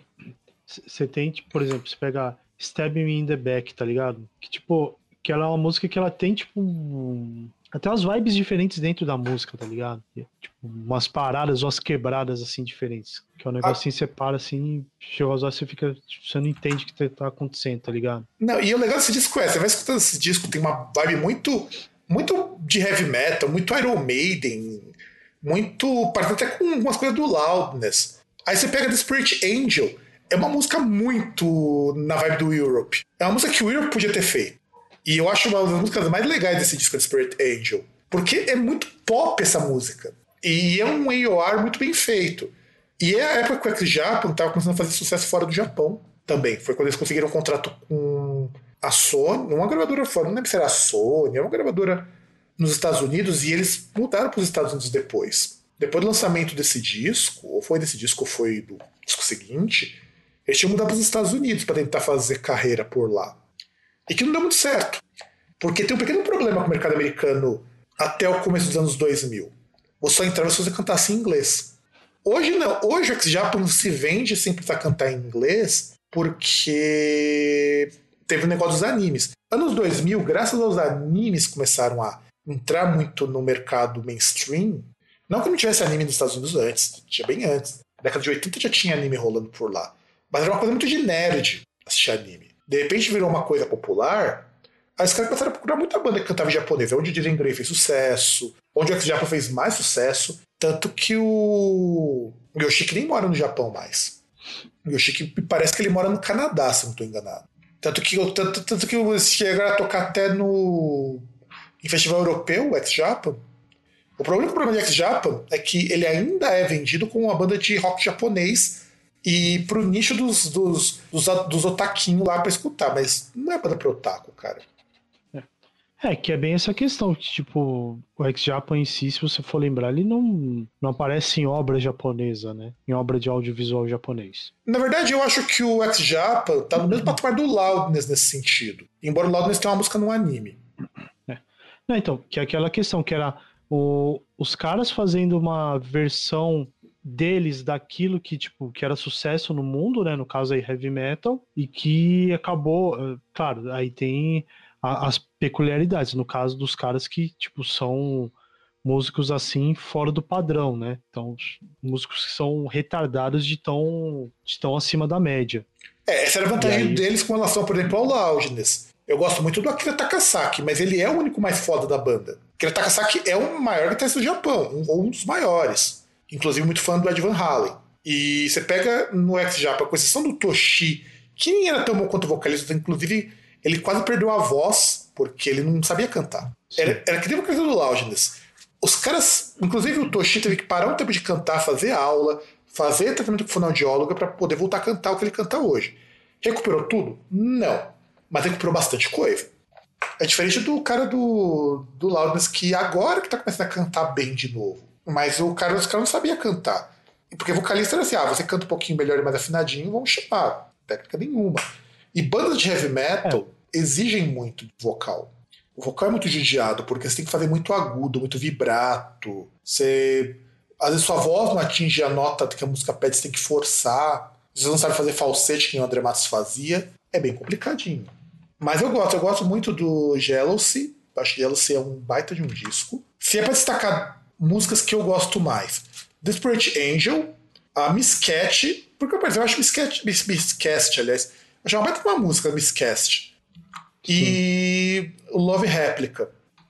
Acho três músicas fantásticas desse disco. E as suas? Quais são as suas favoritas desse disco? Ah, cara, Stabbing in the Back, tipo, que ela tem as vibes diferentes dentro da música, e, não é uma música longa, é uma música com menos de quatro minutos. Miscast também. E, cara, eu citaria Joker, mas é ruim que ela, ela perde, assim, tipo, é, ela vira tipo uma música normalzinha, assim, de hard rock, do, assim, a partir do segundo minuto ali até o final. Mas, mas é uma música legal até. É, nisso eu acho o CNC um pouco melhor do que ela. O que é raro você ter uma, uma última música de disco boa. CNC é uma música um pouco melhor nesse sentido. Agora vamos pra agosto. Agosto que a coisa começa a pegar pesado. Vamos começar com um álbum que um dia vai aparecer no Clássicos Grandcast. Então a gente vai ter que comentar bastante agora, mas não queima cartucho. Que é o Vamos famoso. Do, do, maior. Só, só, só queria interromper para falar que é o maior sucesso comercial da história do, vamos dizer, do metal, vai. Com certeza, com certeza. Nenhuma banda chegou perto do Metallica, com o disco Metallica, que nós também conhecemos mais como The Black Album. Isso. E assim, o ou, mais... ou como, di... como diria os caras lá do. Caralho, esqueci o nome da banda agora. A banda lá do Jesus Negão, né? Que o melhor disco do Beatles é o álbum branco e o pior disco do Metallica é o álbum preto. Não, cara, o foda do disco do The Black Album é que assim, Cara, é um disco excelente. Ponto. Sim. Você pode falar, ah, mas Metallica tá comercial. Meu pau, cara. Metallica já era comercial desde a época do Master, cara. Assim, assim, a, gente, a gente tem que falar o seguinte, ó. É, esse disco, ele é um divisor de águas do Metallica. Ele virou algo completamente, assim, ele é diferente daquilo que era no, no passado. N não que, não que... Não, o Just, for, Just for All já tava diferente. Vamos combinar com isso aí Sim, também. Não, não, não, não, não, não. Então, é, é, é, o que eu ia explicar. Não que do Kill and Maul até o Just for All o estilo fosse o mesmo. Não era. Você tinha um um estilo é, cru ali, mais, mais até desleixado no que o Demol. Uh, tem, tem uma melhora, assim, mais ou menos no High the Lightning. Lightning. Você tem ali o, o, Master of Puppets, que você tem toda aquela parte de. Parte mais rebuscada que você vai ter em relação ao Metallica, você tem ali. É o Metallica barroco, vai, porque a gente até comentou isso, isso. lá no, no, num, num clássico Groundcast sobre o Master of Puppets, que é o topo em termos de, de técnica, não vou nem dizer de criatividade, mas de técnica, essas coisas. Metallica não fez melhor que isso até hoje. Sim. É, e até, até a gente comentou também depois que a gente falou do, do disco ali da, da orquestra, né? Com a orquestra sinfônica. Você pega ali o disco sem baixo ali do Injustice for All, mas que você tem um grande trabalho ali de guitarra também eles são diferentes, são todos diferentes, não... mas assim, ainda assim você pega todos eles, você não tem como você falar, ah, isso aqui não é trash. É, isso é verdade. Isso aqui não é metal. Isso aqui não é metal. Não tem como. No caso do Metallica, já tem uma diferença que é tem um som que ele se aproxima mais do hard rock. Na verdade, para não sermos injustos com Metallica, eu digo que na verdade é um disco de heavy metal do Metallica. Vamos, vamos ser justos. É o Metallica tocando ah, heavy sim, metal. É, um, um, um, heavy, um heavy hard, né? Um heavy hard. Você tem ali um negócio que você tá ali. É um. Que, que até mesmo o, o Grammy do o Injustice for All, quando foi indicado pro Grammy, foi de Acho que disco de hard rock, se eu não me engano. Então, porque é um disco de heavy metal. Que, que era, a categor, que era a categoria que tinha. Exato. mais próximo. Porque se não tinha melhor álbum de metal, surgiu muito tempo depois. Muito, Sim. muito tempo depois. E assim, é, é o disco que foi produzido pelo Bob Rock, que ele apenas ia, ia mixar o disco, mas como eles escutaram o Dr. Feelgood do Motley Crue e eles tinham gostado desse disco, vamos chamar esse cara para produzir também. O que foi uma decisão muito acertada, porque o Bob Rock manja nesse sentido. E, cara, é assim, ele Primeiro que esse disco ele tá em 14 lugar nos 200 álbuns do Rock and Roll of Fame, então não é qualquer bosta. Embora eu tenha comentado que muita coisa ali é muito mais político por indicação de músico, mas de álbum não. Álbum é tem um cuidado um pouquinho maior. Tá em 14, não é à toa. Tá naquela lista de discos que você tem que ouvir antes de morrer, em mil e um discos. Tudo quanto é lista de discos de década, discos de. Não importa. Esse disco aparece. A primeira coisa que a gente precisa colocar aqui é um disco que já vendeu mais de 40 milhões de cópias. Então quer dizer, cara, é, é foda. E segundo, é um é. disco mais lento do que os outros. É por isso que você poder fazer a comparação dele se aproximando com o hard rock, não é à toa. Eu prefiro dizer que é um álbum de heavy metal. Mais simples, mais devagar, com uma, um som mais limpo. Vamos pensar nisso. E é o melhor disco do Metallica comercialmente falando. Aliás, a gente até pode dizer que é o melhor disco de heavy metal comercialmente falando. Sim. É, e, e aquela questão, até tem uma lenda, lenda não, na verdade uma história por trás do disco, que é em relação a que a banda fez ali o disco, mas não tinha noção da proporção. Uma das histórias é do Kirk Hammett, que ele ele não gostava muito de Enter Sandman e achava que era uma música que não ia vender. Aí o, o, o, o tour manager deles chegou e apostou. E o tour manager falou: Cara, isso aí vai vender uns 6 milhões de cópias pelo menos. Aí o, o, o Kirk Hammett ele tinha um Porsche Carreira 911. E ele falou: Cara, eu te dou meu Porsche se vender 6 milhões de cópias. E, cara. Fez mais de 40. Exato, não. Fez 6 milhões, eu acho que só na primeira semana, cara. Sim. Não, é um disco muito bom. Ah, muito fã de Metallica, escuta esse disco, quando tinha que falar, ah, sei o que, muita comercial. Teu cu. É isso que eu tenho pra dizer. Assim, e, e sabe, sabe o que é pior em relação a isso? Que assim, a, até mesmo você pegar em relação aos, ao som que o Metallica fazia antes, você tem coisas parecidas também. O, o Metallica ele não abandona totalmente o que ele fazia antes. Só você vai ter músicas um pouco mais diferentes, você vai ter ali é, músicas mais comerciais. Você ter, por exemplo, que acham que é um crime, que é você ter uma balada com violão, que é Nothing Else Matters, que na verdade é baseada numa peça de violão clássico, chamada acho que era Amor e Romance, bagulho assim. Mas, mas ainda assim, em no Hide the Light ele tinha um violão, que é Fate to Black. Não, mas é, mas é que tá. Aí vamos, vamos também colocar aqui que é o disco com. O segundo disco com. Que, que não é gravado com. que é gravado com o Jason Newsted, né? Que ele fez um trabalho incrível nesse disco. Bom, e não é à toa que depois, quando ele saiu de lá, foi chamado por Voivod, né? Então acho que o cara ruim ele não é. E esse disco é tão pica que o próprio Jason Newsted fala. Só com os royalties desse disco ele podia encostar o burro dele na sombra. Sim. Então, gente, e você imagina ele que. E o Jason Newsted, ele, ele ganha muito por ter tocado baixo nesse disco. Não por ter composto as músicas, ter tocado baixo. É um disco que a gente vai comentar. Tem uma música do, do Newsted que é My Friend of Misery, que aliás é uma baita de uma música. E são músicas muito introspectivas. Eu acho o Black Album interessante porque as músicas são muito introspectivas. Mais até do que no Master of Puppets, porque eram problemas que o Jason Newsted estava passando. Tem muita coisa pessoal do Jason Newsted nas composições. Não sei não, do James Hetfield. Isso. É. E, cara, é muito foda. Enter Sandman, que também teve um casinho, um casinho de plágio aí de Enter Sandman, de uma música de country. Sad But True. Cara, Sad But True é, é curioso porque é uma música extremamente melancólica, só que ela soa com um baita de um heavy metal, cara. Sim. E eu, eu acho que é uma das minhas músicas favoritas desse disco, Sad But True. Tem o The Unforgiven. The Unforgiven é a baladinha que deu muito certo, eles deviam ter parado na primeira. Sim. Embora eu gosto muito de Unforgiven 2 do Load. Eu acho que o Unforgiven 2 do Load é ainda melhor. Do Reload. É do Reload? Unforgiven 2? É, isso. Eu acho que ele é até melhor em arranjo do que nesse disco aqui. Mas assim. É que ela tem uma. A, a The Unforgiven 2, ela tem aquela questão que ela tem uma sonoridade um pouco mais country também. Sim, sim, sim. Ela tem um estilo, um estilo mais diferente também. E assim, e eu acho que de músicas melancólicas, o Metallica só não fica mais melancólico do que no Load. Somente porque é uma das minhas músicas favoritas do Metallica tá no Load, né? Que é Until It Sleeps, que é um baita de um single. Until It, aliás, o Load, se a gente tirar o, o rancinho na época que gerou porque viraram quase uma banda de rock alternativo, é um disco legal até. O Reload é que é meio foda o, de escutar. O maior, maior problema começou porque os caras cortaram o cabelo. É, banda sanção, e, né? E a cara, de, a cara deles ficou diferente.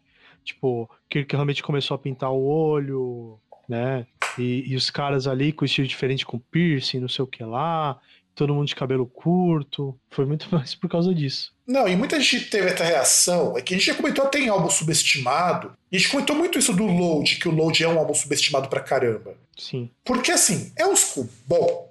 É, é um disco bom. Não compara com Metallica, o disco anterior é muito melhor. Sim. Mas o Load é um baita de um disco aí, também. Mas aí não tem, não tem como comparar. Até, até que são as vendas mostram que não são discos de níveis diferentes. E olha que o Load vendeu bem, viu? O Load vendeu bem pra caramba. Sim. O problema do Load é que ele não é um disco para metaleiro. Se você escutar hoje o Load sem aquela cabeça de metaleiro, cara, você tem muita coisa que você aproveita ali, até porque o Load é a continuação desse disco. Sim. O, o Load, para ter ideia, assim, se ele fosse um disco do Radiohead, seria o melhor disco da carreira do Radiohead. Isso você pode pegar qualquer banda daquela época que, que se manteve e tal, até banda grande hoje, poucas você pega assim, coloca o, o load no, na discografia e fala, não, não, não seria o melhor disco da carreira da banda. Olha, do Radiohead só não seria melhor porque o Radiohead tem o Key Computer. É considerado um dos melhores discos da década de 90, cara. É foda, ah, é foda superar o Key Computer, cara. É um baita de um disco, cara. É que você quer fresco pra caralho. Fresco nada, não gosto dessas merda, cara.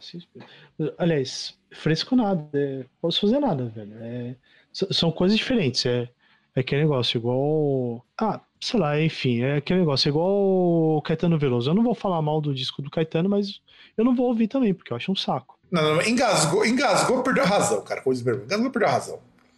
Não, mas, é questão mais de. Se você falou dos que saíram. Forma... Você falou dos que saíram depois do Computer, até dou razão porque as músicas mais porre dele, e que porventura é que o pessoal mais conhece, vieram tudo depois do OK Computer. Mas o OK Computer é assim. É que nem você escutar um disco de, do Steven Wilson. Tem um pulo de um conceito que nem sempre é claro para todo mundo. Inclusive, o último disco do Steven Wilson é uma das maiores sacanagens que eu penso que ele faz com o rock, porque ele falou: não, eu vou parar de tocar guitarra e vou tocar teclado. E faz um disco de pop para atacar a indústria de pop. É, mais ou menos aquilo que o, o Kine faz. Que é uma banda que diz que é uma banda de rock, só que não tem guitarra. Não, mas o Steven Wilson fala que ele não vai colocar guitarra, porque ele falou que não tem mais o que fazer. E eu, acho, eu acho as críticas que o cara faz. Ele é o cara que fala que se o futuro do rock é o Greta Van Fleet, então o rock morreu.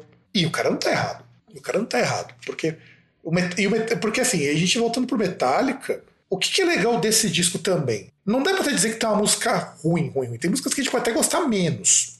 Mas, por exemplo, eu não posso dizer que. Vamos dizer que eu não gosto tanto desse disco que do Metallica, que é a Roller Than Down. Eu não acho tão legal essa música, mas não pode dizer que ela é ruim. Ah, mas é, ela é uma daquelas que, por exemplo, é bastante parecida com, com a vibe da, das músicas antigas, assim, mais porrada tal. Sim, sim. Ah, eu, eu tenho uma que eu acho que é difícil defender. Qual? Que é, é Don't Tread On Me. É, Don't Tread On Me não é uma música tão legal assim, não. Só que sabe o é. que, é o mais, sabe que é mais curioso? O pessoal hum. da esquerda começou a falar que Metallica era banda Ancap por causa dessa música, que é o lema lá dos Ancap. E não tem nada a ver com isso, cara. É.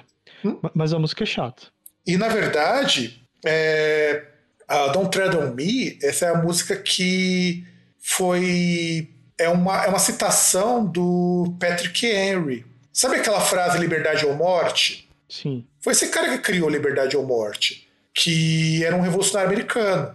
Então, Don't Tread on Me quer dizer, na fala dele, quer dizer que se você deseja ficar em paz, não mexe comigo. E não, e aí depois virou hino de ANCAP, essas bosta.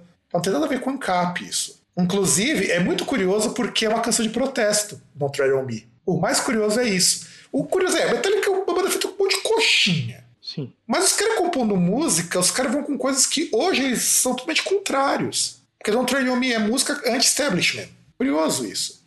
Quando a gente pensa Don't Tread On Me, a ideia era o seguinte, que tá dizendo, por mais que a América seja um bom lugar para se morar, ainda tem lugares que você precisa, que as pessoas ainda estão se fodendo, as pessoas ainda estão ameaçadas e as coisas não podem ficar assim. Pô, nós estamos falando de um cara que por muitos anos foi filiado no Partido Libertari, dos Libertários lá da América. E é o James Hetfield, que hoje inclusive grava até vídeos em prol da campanha de pornografia.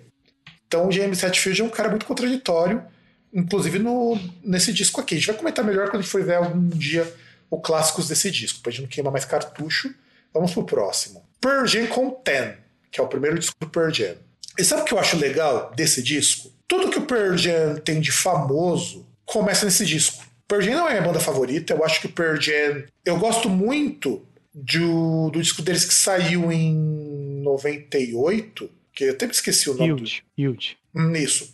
Esse disco eu acho que por causa que... É o que tem do The Evolution. É, exato. Que é, um, que é um disco de metal deles. É um disco de metal. E ele me que é um disco mais hard rock, mais heavy metal. Eu acho que é o disco mais legal deles. Mas o Tem é um marco também, cara. Não dá para ignorar esse disco. Primeiro porque é um disco que vendeu muito. Tem que pensar que é uma banda que conseguiu ter o mesmo destaque que o Nirvana. E todas as músicas que você, que todo mundo conhece do Pearl Jam, Even Flow, Jeremy, inclusive Jeremy é uma música muito bad vibe. Sim. Vem desse disco. Black. Pior que eu gosto muito da Black, cara. Eu acho que assim, vo... a música em si, ela me incomoda o vocal da Ed Vedder. O vocal dele sempre me incomodou. Mas eu acho o arranjo de Black muito bonito.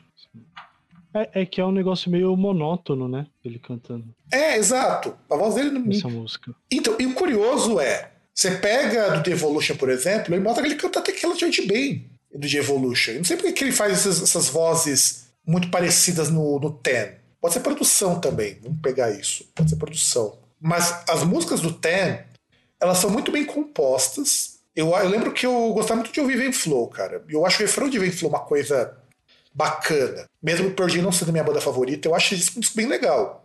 E tu, César, o que tem a dizer? Ah, cara, é, é, é, bem isso que você falou. Tipo, foi o. Foi o disco que conseguiu colocar o Pearl Jam como o, parte do Big Four do Grunge, né? Junto aí com Nirvana, Soundgarden e Alice in Chains, né? E, e ele tem isso. E esse disco ele é bem variado aí, igual a gente falou essas canções aí, que são diferentes, assim, que vão ter coisas assim que, pô, um vai gostar do estilo, outro não vai. É que não é a banda de. não é a minha banda de grunge favorita, mas tá longe de, de ser uma banda assim que você torça o nariz, né? Não dá, cara. Principalmente acho... nesse disco. Não, exato. Porra, mano, eu falo principalmente por causa das, dos grandes clássicos, Vem Flow, a Live. Embora a Live as músicas eu acho bem, bem chatinha a Live. A Black, Black pra mim é uma das músicas mais bonitas do Pearl Jam. Eu acho, musicalmente falando, é uma música muito bonita. Tirando o vocal, que não me agrada tanto. A Even Flow, Even Flow eu gosto do refrão, principalmente de Even Flow. Porque é uma coisa assim, muito com cara de rock alternativo. Curiosamente, se nós compararmos o Pearl Jam, ela que tem menos cara de grunge das bandas que a gente tem assim, dos anos 90. Menos até do é que, que os. Parece mais. É, é, é, que se você for dar uma olhada, o, o Pearl Jam ele parece mais uma que não é rock clássico, cara. Não, não rock alternativo. É muito mais próximo do rock alternativo. Não, não. Não diria nem alternativo. Tipo, ele tá muito próximo de. Sei lá. Hum, é que eu não consigo pegar agora como referência, mas tipo, uma, uma banda clássica assim de rock mesmo. Tipo, um rock rock, sabe? Uma coisa despretensiosa. É, porque hum, talvez um garage rock, vamos imaginar isso. Sim. Só com, sim. Menos, só com menos fãs, né? É, não, na verdade, bem limpo, na verdade, né? Comparado com isso. Mas é assim, eu acho legal, porque assim, o mesmo o Soundgarden tem uma carazinha meio meio grunge no começo. O Alice in Chains, o primeiro, é que... o primeiro EP do Alice in Chains é muito grunge. É que o Soundgarden e o Alice in Chains, eles têm uma cara mais hard rock, heavy metal. É, eles foram ganhando essa cara, né? Eles no começo eles não eram tanto assim, não. não. não. Alguma, alguns elementos, assim, você vai pegar de, de som de guitarra, assim, às vezes algumas coisas que o Nirvana já tinha no Nevermind por causa do, do produtor, né, cara? Eles chamaram o produtor do Slayer pra ajudar, ficou com uma cara meio metal também. Então nisso essas bandas se alinham musicalmente. O Pearl Jam vai num caminho completamente diferente. É, é que o Nirvana ele ficou muito mais aquele, aquela parte assim que você pega, pô, rock alternativo, sabe? Ficou. E o Pearl Jam é muito uma vibe um pouco mais pop até, mas o Ten é um baita de um disco. Eu acho um baita Sim. de um discão, mesmo não sendo minha banda favorita. Eu acho assim, o Pearl Jam, inclusive, teve a coragem de ultimamente lançar um disco com umas garotas de synth pop. Muita gente não torceu o nariz. Eu achei criativo isso. Porque, pô, uma banda grande dessa, de repente fazer essa mudança, você tem que ter muito culhão. Tem que muito culhão e eu acho isso admirável. Aí vamos chegar numa da banda que voltou recentemente. O primeiro disco do Mr. Bungle. Lembrando que o Mike Patton já estava no Faith No More nessa época. E, cara, eu amo esse disco. Eu amo. Eu acho o Mr. Bungle, né, o primeiro disco dos caras, um disco animal. Animal. As músicas são divertidíssimas, cara. Você racha o bico de rir dessas músicas. E, bi, e cara, eu, eu fico com muita dó de quem é tá dessa banda, cara. Mano, é, é os caras têm quebra de ritmo. Os caras mudam a música no meio do nada. Troca o andamento, troca o compasso. O Mike Patton troca as vozes. E, e assim, o que, que é musicalmente esse disco do Mr. Bungle? É o que você quiser. é sério.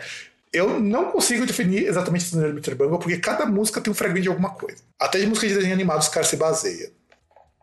E, pô, mano, Carrousel, cara, é, é uma baita de uma música. Eu gosto pra, de, Girls of, de Girls of Porn. Mas a minha favorita é a música assim, com o refrão mais bizarro que é My Ass is on Fire. Vai que tomar um gritão quando fala My Ass is on Fire! E é muito bom. Você curte Mr. Bungle, César? Cara, não. Não sou familiarizado com Mr. Bungle. Deveria, cara. De verdade. Deveria. Na verdade, você deveria escutar toda a obra em que o Mike Patton participa. Eu falo sério. Você vai encontrar coisas muito legais. Inclusive hip hop. O Mike Patton tem um projeto de hip hop. Tem uma época que ele morou na Itália, que ele participou com o pessoal do Zoo. Mas o Mike Patton, pro, pro ouvinte que não é o César, ou seja, está acostumado com coisas mais bizarras, nenhuma banda do Mike Patton é normal. Nenhuma. Ah, ele entra no Faith No More. O Faith No More ficou completamente variado quando ele entrou. O Faith No More não é nem a mesma banda, antes e depois dele. E olha quanto o vocalista não era ruim, não, o negão que tava lá. Ele não era ruim, não, mas era uma banda muito mais funk do que o Faith No More virou com ele. Aí tem o Mr. Bungle, que é uma viagem loucaça. Parece que cara, os caras droparam vários ácidos para tocar. Embora eu goste muito do segundo disco, que tem uma música que é sobre fazer sexo com espaguete, porque as, as temáticas são meio assim mesmo. Aí você tem o e depois você tem o projeto dele, que agora me esqueci o nome, ele tocando música, estilo música de filme de mafioso. Inclusive fechou no Brasil junto com Sepultura. Você tem ele faz, ele participando de um projeto lá com um italiano e com o vocalista do Arthur Noibalter, lá o Blexa Bargeld, ele fazendo música concreta, que é música com ruído. O Mike Patton ele faz literalmente sons muito bizarros. E o cara por cima curte por cima o cara é macumbeiro, viu? E isso, isso é sério. Isso é sério. Ele foi até o terreiro, se batizou e tudo mais por lá. O cara é. O cara curte o Brasil pra caramba. E os trabalhos dele são muito bons. Inclusive saiu. Eu não sei se já saiu disco novo ou só saiu só o single. Não vi isso ainda direito. Mas tenta escutar, cara. É muito bom. Só que espere escutar, assim, do, o cara começa a tocar música e do meio ele quebra e vira outra coisa. Espere por isso. Espere que a música comece e termine de jeitos completamente diferentes e parecem até aleatórios. E My Head on Fire é uma baita de uma música também. Cypress Hill, lançando o primeiro disco dele, lançado, lançado em agosto. E, cara, eu, por que pareça, eu não curtia muito Cypress Hill quando eu era mais novo. Eu achava assim, essa coisa de gangsta rap não era muito a minha praia. Mas depois eu parei para escutar melhor o Cypress Hill mas isso faz coisa de uns 10, 15 anos. E, cara, muita coisa que você ouve no Body Count, você ouve no Rage the Machine, ele já fazia. Até porque o Cypress Hill não é só o cara do hip hop.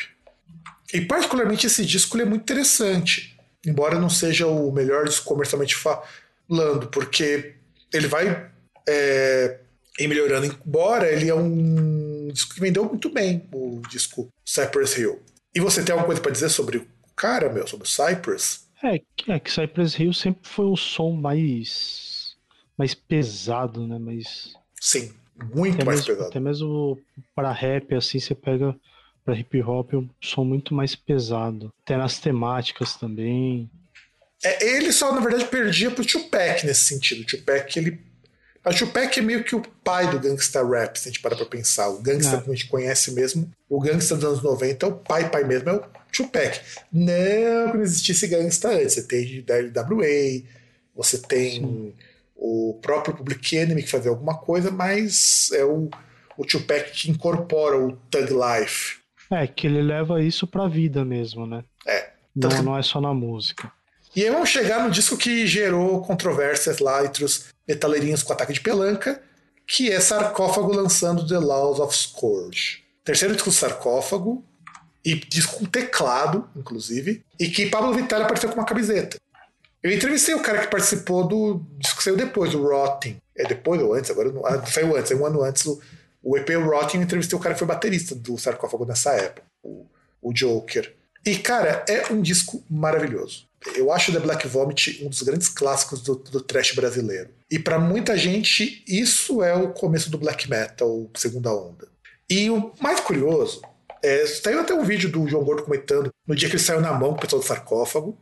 Tem, tem vídeo. Porque, os caras- porque assim, o sarcófago e Sepultura tem uma treta, que eles demoraram décadas para resolver essa treta. Porque o Wagner chegou a cantar um tempo no Sepultura, gravaram aquele o Morbid Division junto, aquele, aquele split com o sarcófago e tudo mais. E aí houve treta e tudo mais, e o João Gordo, amigão do Sepultura, foi lá, desceu o cacete no sarcófago, junto com o povo, porque o sarcófago acho que ia tocar, acho que tocou depois dos caras, uma coisa assim. Aí beleza. Toca o sarcófago nessa época era uma banda muito mais interessante, até em termos de mentalidade, do que virou o- um dos integrantes lá, o, o Wagner Antichrist, que virou um economista bolsonarista, inclusive. E é a banda que nessa época tinha tirado foto com Prestes Maia. Os caras iam pro show com a bandeira do Partido Comunista. E, e o cara virou um coxinha. Vai entender, né, cara? E eu sei que essa também é parte daquelas bandas que o César não escutou, o sarcófago. Mas essa eu recomendo que você escute, cara.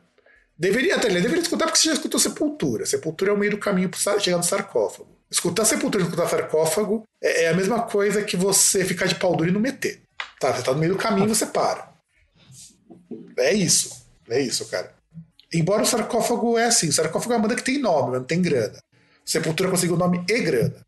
É, que o Sepultura ele conseguiu a... aquele que seria o. Por exemplo, aí você tem a semelhança com o Ex-Japa, né? Conseguiu fazer sucesso no lugar onde eles conseguiriam mais grana, no caso aí, Estados Unidos. Né? É, o sarcófago sempre teve essa postura anti-marketing, anti-mídia, anti-mainstream. Isso atrapalhava um pouco para os caras até conseguirem contato com gravadora, essas coisas. E o sarcófago, nesse disco, ele é interessante porque ele foge das temáticas de satanismo, porque os caras falavam que eles eram muito novos quando eles pensaram sarcófago falou que essa coisa não tinha mais graça. Tanto que eles têm uma música chamada Midnight Queen, que é sobre uma menina que tem que se prostituir por ser muito pobre. E é uma- um protestinho que ele coloca aí contra a prostituição infantil. Então, cadê, porra, como uma banda de trash metal nacional vai fazer uma coisa desse tipo? E tem The Black Vomit que em alguns encartes é censurada. Não sei porquê. Black Vomit nem é tão pesado assim, já vi músicas muito piores. Tem música do Dimo Borgir nessa vibe também que no encarte é censurada. Porque era satânica demais pra época. E foi com a do Laws of Scourge que a banda conseguiu também mais shows. E é aqui que, digamos assim, o black metal norueguês começa com sarcófago. É, é a vida. Vocês que ficam chupando rola de gringo. E aí vamos falar de True at Heart da Doro. Terceiro álbum da Doro, e eu queria que você falasse porque Doro não é muito minha praia, não, cara. Ah, cara, que, dá pra gente falar da Doro, esse disco? Porque, aliás, ironicamente, Isso. esse é um disco que saiu depois da compilação do, dela- das músicas do Warlock dela. Uhum. do Hair Diamonds. É o primeiro disco dela.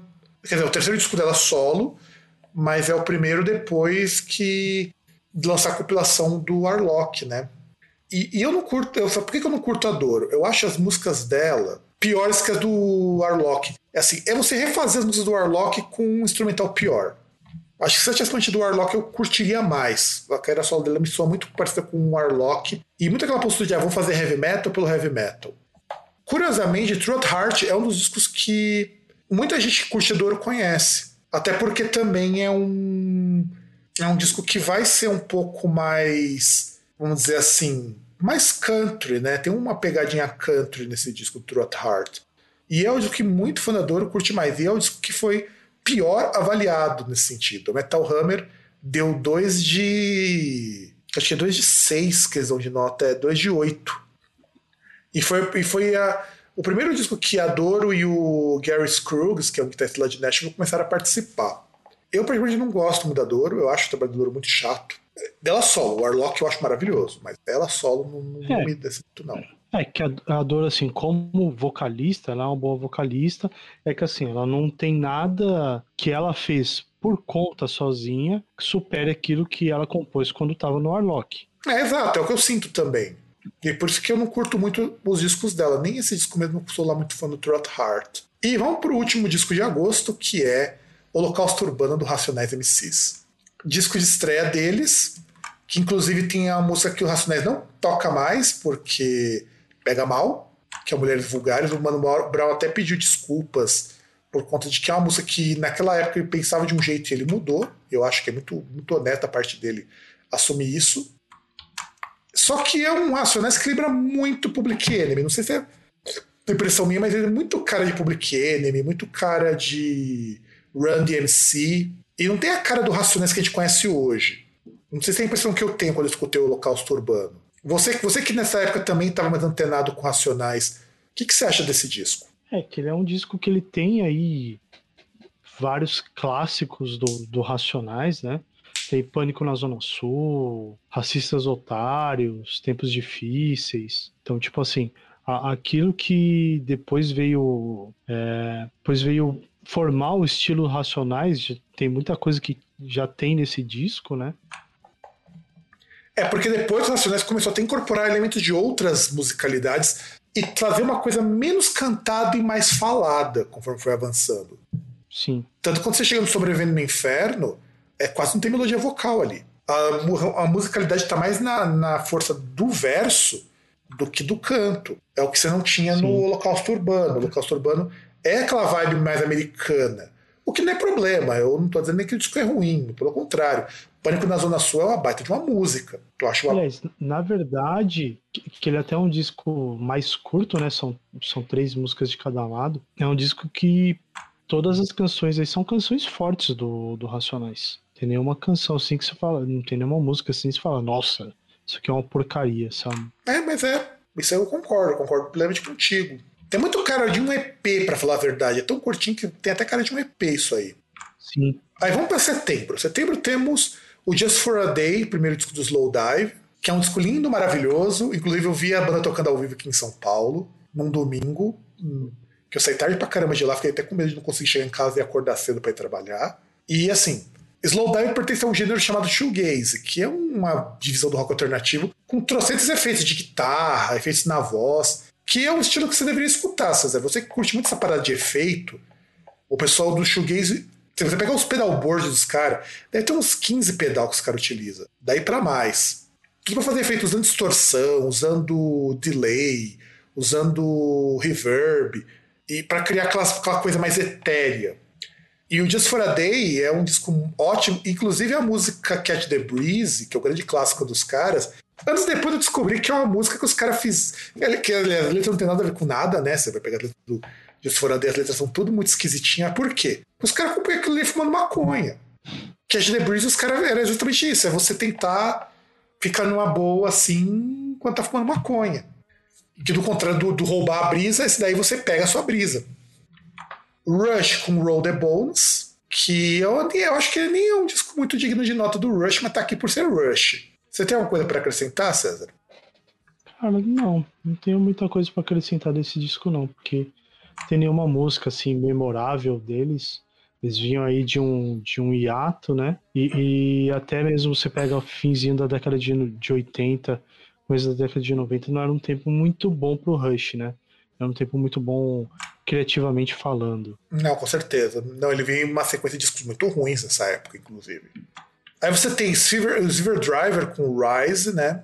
Com Raze, aliás, que é o primeiro disco deles também, também outra banda de shoegaze, né? Saindo do rock alternativo pro shoegaze, que pena que é uma banda que demorou até ter algum reconhecimento. Tem a Tribe Call Quest, The Law and the Theory, que é o segundo disco do Tribe Call Quest, e, e, o que eu acho interessante do Tribe Call Quest é que ninguém achava que a banda ia vender nada. Ou mais um grupo de hip hop, um grupo de hip hop político. O que, que vocês têm para dar pra gente, né? E não, e, e os caras foram bem sucedidos. Inclusive a banda acabou, o grupo acho que acabou no retrasado, Trouble Call Quest. Eu lembro que eu conheci o Trouble Call Quest por causa daquelas coletâneas que saíram nos anos 90 de 300 músicas tocadas juntas. E numa dessas coletâneas vinha muito o Check the Rhyme deles. Inclusive é uma, é uma banda que utiliza muito bateria de jazz, tem muito palavrão, que também é uma marca muito típica do, do hip hop político. Você, César, você chegou a ouvir ou curtir alguma coisa do Trouble Call Quest? Não. Que eu achava assim, ok apenas. Aí chegar no Nevermind, nós dedicamos um programa inteiro pro Nevermind, então só vou citar brevemente que, cara, é o disco mais importante desse ano. Ponto. Ah, você quer saber o que a gente acha desse disco? Você quer saber o que a gente tem para dizer desse disco? Lá no programa do Clássicos Grandcast Nevermind, que saiu antes do Killers, nossos clássicos, que tá bem legal, a gente esmiuça muita coisa do disco. Mesmo o César não tendo visto, visto o documentário. Por quê? Porque o César ele é o cara um, um trabalhador muito muito um cara muito ocupado que está ocupadíssimo dando dinheiro pro patrão dele. É, na verdade não é que ele é muito ocupado, né? Que ele continua saindo de casa para trabalhar, então. Podia pôr no celular para assistir, mas beleza. Podia, podia, podia mesmo, podia mesmo. Podia. Eu até te passei o link, você até baixou, mas. Porque, porque eu baixei, inclusive, eu podia. Red Hot Chili Peppers, Blood Sugar Sex Magic.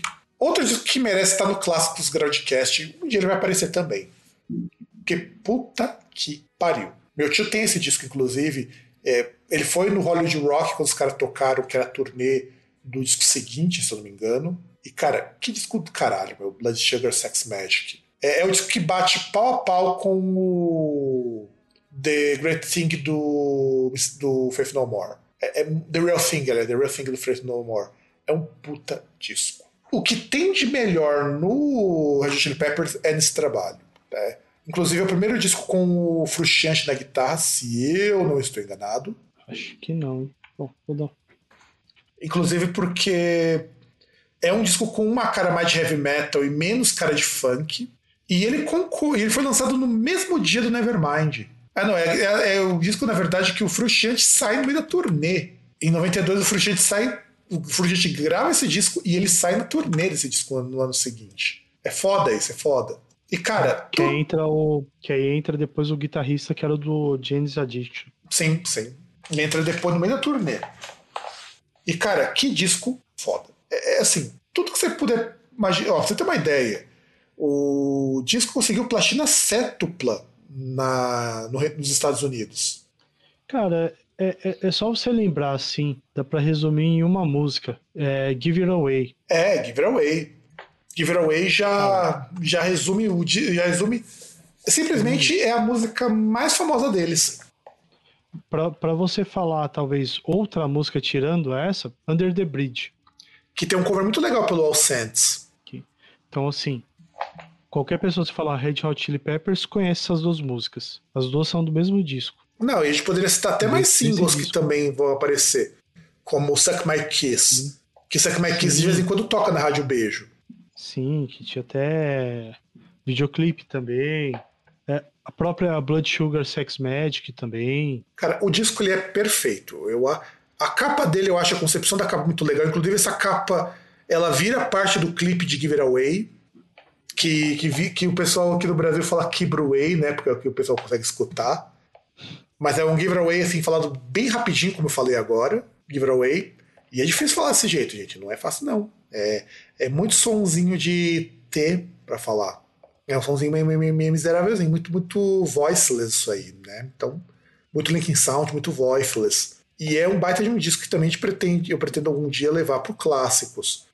E é foda. Blood Sugar Sex Magic faz 30 anos. Soundgarden com Bad Mother, Butterfinger. A única coisa que eu comento é um disco legal. É só isso que eu tenho pra comentar desse disco. Não é um disco assim com algo assim fantástico e tudo mais. A única coisa, porque o disco que vai ser fodido dele vai ser fantástico. Vai ser o disco que vai sair depois, que é onde vem o clássico do Black Hole Sun. No caso do Super, é, Super Unknown. Super Unknown. É, mas você tem os três singles aí que são canções importantes desse disco, né? Que é Rusty Cage, Outshined e Jesus Christ Pose, Pose também. Sim, isso é verdade. Inclusive tem uma versão de luxo desse disco com New Damage com participação do Brian May, do Queen. É foda, é um disco muito foda, mas é só o Soprano que a banda de fato vai despontar. Até por um motivo simples. Com Pearl Jam e com Nirvana fica difícil você conseguir se destacar.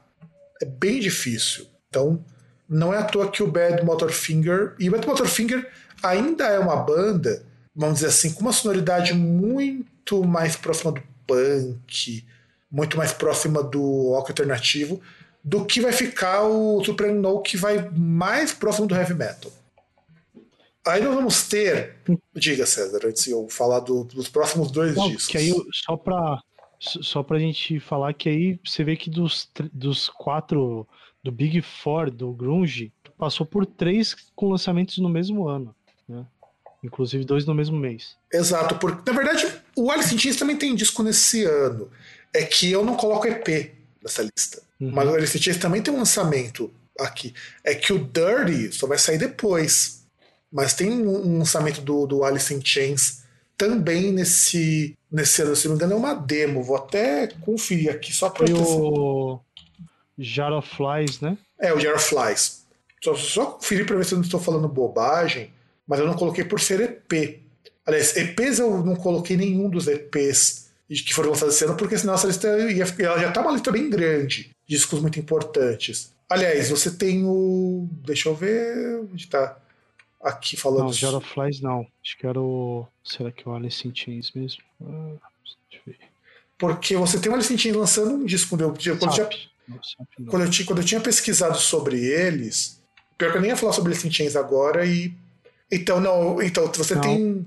Não, você, acho que foi em 92 mesmo. Você tem o Facelift lançado no ano passado, que nós comentamos no ano passado que foi disco, mas, uhum. mas você tem. Deixa me ver aqui. Se tem algum EP, não é. Você realmente tem o, o Facelift. Enfim, a única banda que não lançou nada mesmo foi o Alice in Chains, mas porque ainda tava pegando coisa do Facelift aí.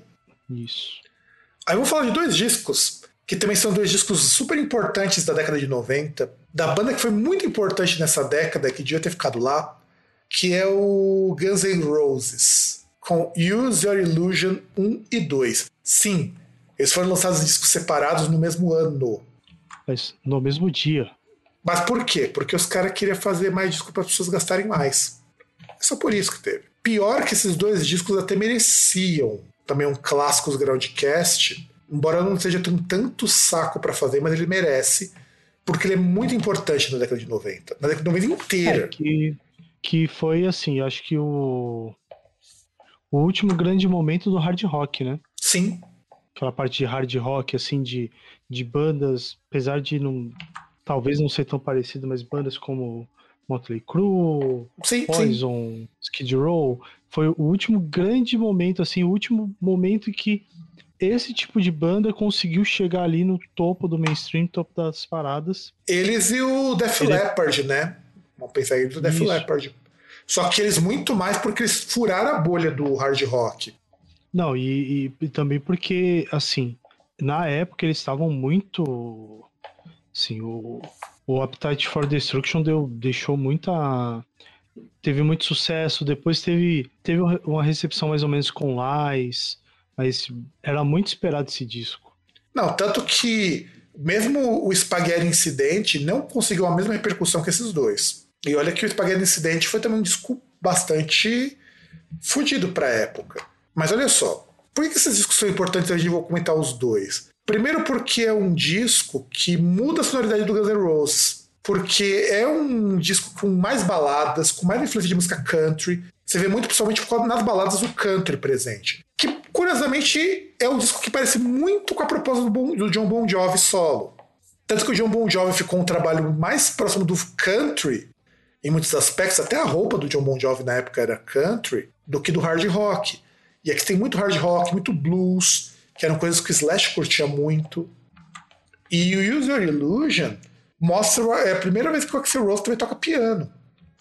E a partir daqui você começa a ter também uma mudança na direção artística dos caras. Porque os clipes se tornaram clipes mais mais teatrais, mais artísticos, porque você tem historinhas nos clipes agora. Tipo November Sim. Rain. E, e- e, inclusive, não, inclusive você tem clipes que tem histórias que continuam. Porque a de November Rain, aliás, November Rain não, tem, tem outros ali que tem ligação uma com as outras, né? Sim. E, por exemplo, no Luther, Luther aliás, quase praticamente o disco inteiro. Os dois discos viraram single, todas as músicas. Você vê como que o disco é foda. Sim. Você tem. Tem, tem, é, e os dois discos tem cover também, tem um monte de coisa. Sim, sim, sim, sim, sim. No caso, por exemplo, no primeiro disco, a gente tem como cover. a qual que é a música que é cover aqui deles que eu já não sei? Eu sei É, que. Live and Let Die do Paul McCartney. Na verdade, Live and Let Die, que é composto por, que inclusive é a terceira música, e para as últimas. E, porra, você tem é, nesse primeiro disco November Rain, você tem, tem The Garden com Alice Cooper, Garda of Eden. Garda of Eden, inclusive, é uma música que aparece até nos Simpsons, que o Bart troca a partitura lá do, do órgão da igreja para tocar The Garden of Eden, no final todo mundo com, com isqueirinho no final Não, da missa. não, não, não, foi outra música. O, a, a música que ele coloca lá pra tocar é Iron Butterfly, que é Indagada da Vida. Ah, tem esse daí também do. Mas eu sei que aparece.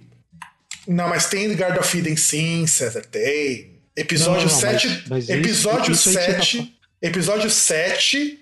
eh, Temporada 7, episódio 4 dos Simpsons, cara. Ah, Então, mas isso que você tá falando da partitura é, é outra música. Não tô falando que não tem. Porque eles tocam. Também. Porque, to- porque toca na igreja isso aí, inclusive. O pessoal no finalzinho sobe o isqueirinho lá, porque depois eles vão ver que isso é Guns N' Roses. Que era The Guard of Eden, do Guns N' Roses. Isso no disco 1, né? E tem um monte de música também que virou single aqui. No disco 2, no Ultra Illusion 2, nós vamos ter como grandes marcos a Tem o, Civil War, tem o Knocking on, on Heaven's Door do Bob Bob Dylan, Dylan, né? que muita gente acha que é deles. Ou Civil War. Puta, Civil, Civil War, eu acho, inclusive, é uma música muito legal porque é uma música longa. Civil War. Pra uma banda comercial é foda, assim, Civil War. Você tem You Could Be Mine, que You Could Be Mine depois virou trilha do Exterminador 2. Que, que combina, eu acho que combina muito com o filme. Você tem Don't Cry. Puta, Don't Cry é uma música muito bosta, cara. É que essa aí é a versão alternativa, né? A versão original tem no primeiro disco. E com tem, original. Sim, sim. E tem também como a Shotgun Blu- Blues, que é uma música de blues. Tem as baladinhas também, tipo Don't Cry mesmo. E assim, É, que de música, até canção longa tem Strange também, que tem também tem videoclipe, quase 10 minutos. exatamente. E Ozzy com No More Tears. Puta, cara. Sexto disco do Ozzy. E pra mim, um dos discos mais legais. Melhor do que Osman Cometh, inclusive. Muita gente fala, ah, Osman Ah, mas Cometh. com certeza. Fala Osman Não, não, mas Osman Cometh é coletânea. Osman Cometh não, é. Qual que é o nome do primeiro disco do Ozzy, dele solo? O Blizzard of Ah, Oz. Blizzard for Oz, obrigado. O pessoal fala, ah, Blizzard for Oz, sei o que, tem Randy Rhodes. Bicho, esse é o melhor disco do Ozzy. Aliás, melhor disco não, melhor disco até a, a época, porque depois ele consegue lançar o Osmosis. Ah, não, mas Osmosis. Ah, não, cara, o Osmosis é muito bom. É Que muito bom. isso? Cara, Perry Mason vê esse disco, cara. Mas assim, eu gosto muito, muito, muito do No More Tears. Porque também são as músicas mais melancólicas do Ozzy. E, e é um disco, e é um, inclusive um dos discos que deu treta porque regravaram partes do disco para não pagar pros músicos que fizeram parte dele. Não, foi do. Acho que foi do outro. Também, foram dois discos. do. Dois discos. Tanto que o Bob Desley e o Randy Castillo, Ah, é verdade. eles tiveram que regravar esse disco para não pagar os royalties para eles. Sim, porque Ozzy é um grande filho da puta. Mas enfim. E cara, esse disco ele é maravilhoso. Maravilhoso. Eu acho assim o. O No More Tears, ele. Porque, primeiro, porque ele é um disco totalmente de heavy metal. Pô, o próprio No More Tears, cara, é uma música muito muito diferente das músicas do Ozzy. Tem uma cara muito diferente da música de Sabá, que ele, no começo da carreira do Ozzy, era muito aquela coisa, vou fazer um hard rock hum, fora do Sabá, mas nem tanto. E é muito foda, cara. É muito, muito, muito foda esse disco. E, e você tem várias participações do Leme Kilminster também. Sim, sim. Diversas músicas. Hellraiser, que inclusive é uma música composta pelos dois. Sim. E com a diferença que, por exemplo, no caso de Hellraiser, você tem Hellraiser versão do Ozzy e versão do Motorhead. E, e ela tinha sido composta justamente para, vamos dizer assim, pro pro filme do Hellraiser, né? Porque o pessoal não tinha aprovado a trilha do Coil, porque o Coil foi considerado não comercial o suficiente.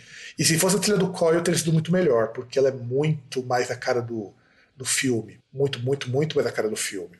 Porque depois do, do No More Tears, Lost levou quatro anos para gravar o Osmosis. E Osmosis é um dos discos mais bem vendidos dele. Embora o pessoal do All Music, o pessoal dos, dos Cars não curtiram muito, não. Mas, e, e, e, esse disco aqui, se eu não me engano, também é um. É o primeiro, é o segundo ou o terceiro disco já com o Zac Wide na guitarra? Agora, o terceiro. Terceiro com o Zac, né? Isso. Inclusive o Zac Wide ganhou muito projeção justamente nesses discos grandes do Ozzy que ele participou. Depois o cara caiu fora para ficar só com o Black Label Society. É isso, caiu fora não, ele foi chutado. Esse que é o pior. O Ozzy mandou ele embora. É, na verdade, a história ele falou assim: eu agradeço o Ozzy, o Ozzy foi como um pai para mim. É. E, e se fosse para citar algum ponto nesse disco, até para não citar as músicas óbvias, eu citaria Desire, que é uma música que é. Boa, boa, muito boa. Desire é uma música fantástica também do No More Tears. Mas não só Desire, né? A, a única música dele que eu não gosto e tem participação do Leme, que é The Wanna Change the World. Eu acho essa música muito chata, cara. É, que é a música mais hard rock que tem, né? É. Mas também tem Mama Coming Home, que é aquela música que por muitos anos eu não escutava, cara. Porque é muito vibe do Changes do Black Sabbath. Ah, mas eu acho que é diferente, cara. Não, ela é, é diferente, mas é a mesma vibe. Que, que ela, por exemplo, ela puxa um pouco aquela parte até do, do violãozinho mais country também, ali na introdução. É, tem isso também. E aí vamos pro último disco que é Emotions da Mariah Carey, que é o segundo disco dela e que fez muito. A Mariah Carey era uma pessoa assim que nos anos 90 muito dificilmente tinha para alguém nesse mundo pop. E é um com trocentos músicos tal. Eu acho assim, Mariah Carey, vem de anos 90, sem falar dela, a gente vai estar tá sendo muito injusto. É que numa das épocas ali ela era a diva. Chegou um momento que ela chegou a ser a diva das divas, né? É. E Can Let It Go, eu acho que já é a música que se resume muito. Can Let It Go toca muito dessas rádios, tipo é, Transamérica, toca muito essa música. Então, acho que Mariah Carey vale. Vamos para outubro. Outubro, outubro tem mais disco foda, cara. Public Enemy como Apocalypse 91. The Enemy Strikes Black, que é uma paródia com Star Wars. E aliás, eu peguei para reescutar esse disco antes do programa. Cara, discão também. Apenas é, destaco a Bring the Noise com Anthrax, que é esse disco. É, é, só isso que eu preciso dizer. A melhor música do. A segunda melhor música do Anthrax não é feita por Anthrax. Mas a primeira já não é também, né? Não, a primeira é a Indians, cara. Ô, louco, pensei que você ia falar que a primeira era. Caramba, agora esqueci. Qual que era o nome? Antisocial. Ô, oh, cara, Antisocial é muito boa também, mas eu ainda acho Bring the Noise mais legal. Porque a primeira é Indians, cara. O curioso é que as músicas do Anthrax que fazem sucesso são justamente músicas de protesto. Indians é uma baita música de protesto do Anthrax. Com a questão indígena lá nos Estados Unidos e tudo mais. Anthrax é, é foda. Pena que é uma banda muito segunda divisão, né, cara? Porque se você tirar o Among the Living deles, não tem muito disco relevante do Anthrax. Infelizmente, é uma puta banda. Eu respeito pra caralho, eu gosto pra caralho de Anthrax. Mas a gente tem que assumir que, infelizmente, o Anthrax não é não é a banda das bandas. E eu gosto muito. É, é que aquela banda é pra você falar quando você é alternativo. Que você fala, não, quero falar que eu sou alternativo. Você fala, ó, oh, eu gosto de Anthrax. É, exato. E, cara, esse disco, e só por participação do Anthrax no Bring the Noise, que foi o primeiro single desse disco, do Apocalypse 91. Tanto que ele é um disco considerado também um disco de hard rock, hardcore hip hop, porque tem um apelo mais rock nesse disco. Tanto que eles falaram, não, vamos mudar um pouco, porque o, Public Enemy também tem disso. A gente estava falando do Cypress Hill, mas o Public Enemy também trouxe muitos elementos de fora do que seria música negra. Tá que não é novo isso. O África Bambata é, remixava sampler do Kraftwerk. O Public Enemy só falou, não, por que a gente precisa se limitar só para James Brown, para artistas negros? Vamos chamar mais galera que também tá na mesma vibe. Chamaram Anthrax, que é uma banda de trash que falava de problema, de problema social. É, e, e, também aquela questão de não só fazer aquele esquema de usar sample, né? Na verdade. Eles começaram a ter músicos também tocando nessa época no Public Enemy. Sim. Isso é super importante. E, importante. É, e até na questão de você ter não só os samples ali, você aproveitar as músicas, mas ter as parcerias também, né? Sim. Falar de um disco do Savatage, o Streets a Rock Opera, que assim, eu gosto muito de, de Savatage. E eu acho esse disco muito legal, mas é de um pretenciosismo que me incomoda algumas vezes. Você, você escutou especificamente esse disco, Streets, a Rock Opera? Não. E, e, e pelo título, eu, eu esse disco eu falar, não, não vou ouvir, não. Porque assim, a ideia é ser um álbum conceitual, uma rock opera. Que sempre foi a ideia do, do John Oliva fazer esses. Tanto que o Trans-Siberian Orchestra ele faz muito isso. O que eu acho ok, afinal de contas, ele até acho que um tempo trabalhou fazendo trilha para musical. Ele tem muito esse lado de fazer essas coisas muito pomposas. Eu acho ele muito pretencioso, Streets, mas é um baita disco do Sabotage. É melhor que The Hall of the Mountain King? Depende muito. Assim, afetivamente eu gosto mais do The Hall of the Mountain King. Porque tem também um disco temático, por incrível que pareça. E a, em The Hall of the Mountain King ganha outro nome nesse disco, que é a Prelude to Madness que é a música do Grig. E esse disco, em termos de produção, em termos de musicalidade, ele é muito melhor do que The Half the Mountain King. Muito, muito, muito melhor mesmo. Mas eu particularmente acho assim que será que o Anthrax, será que o grupo precisava de mais um disco de conceito? Aí eu já não sei. Aí vamos pro, pro artista que é que é topper, que é hit, que é Vanilla Ice, com Cool as Ice que na verdade é trilha do filme do Vanilla Ice, que no Brasil virou na onda do rap. De verdade, cara, eu tava pensando um dia, né, gente sentar, reunir eu, você, talvez a Mari, talvez alguns amigos, assistir esse filme do Vanilla Ice e comentar igual faz o pessoal do Decrépitos. Porque, bicho, deve ser muito ruim esse filme. Inclusive, eu coloquei até um link que mostra a capa desse disco. Cara, na verdade eu já acho estranho, tipo, um cara se intitular como Gelo Baunilha. Pra dizer que ele é brancão, né, cara? Cara, mas aí é Ice por quê? Porque ele é frio, porque ele é calculista, é isso? Não, porque ele é branco mesmo. Por acaso? Ele é branco. Detalhe que, detalhe que baunilha não é branca.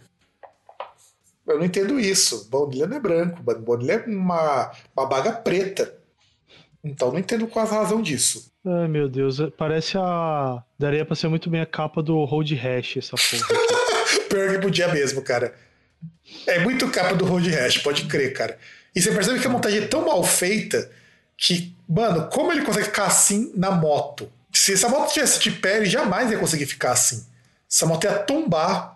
Então, que tá meio estranho porque parece que a moto tá apoiada nele, tá ligado? Exato. Ou ele tá apoiado na moto, sei lá. É que, tipo, a moto ela tá no pezinho ali, mas, cara, muito estranho.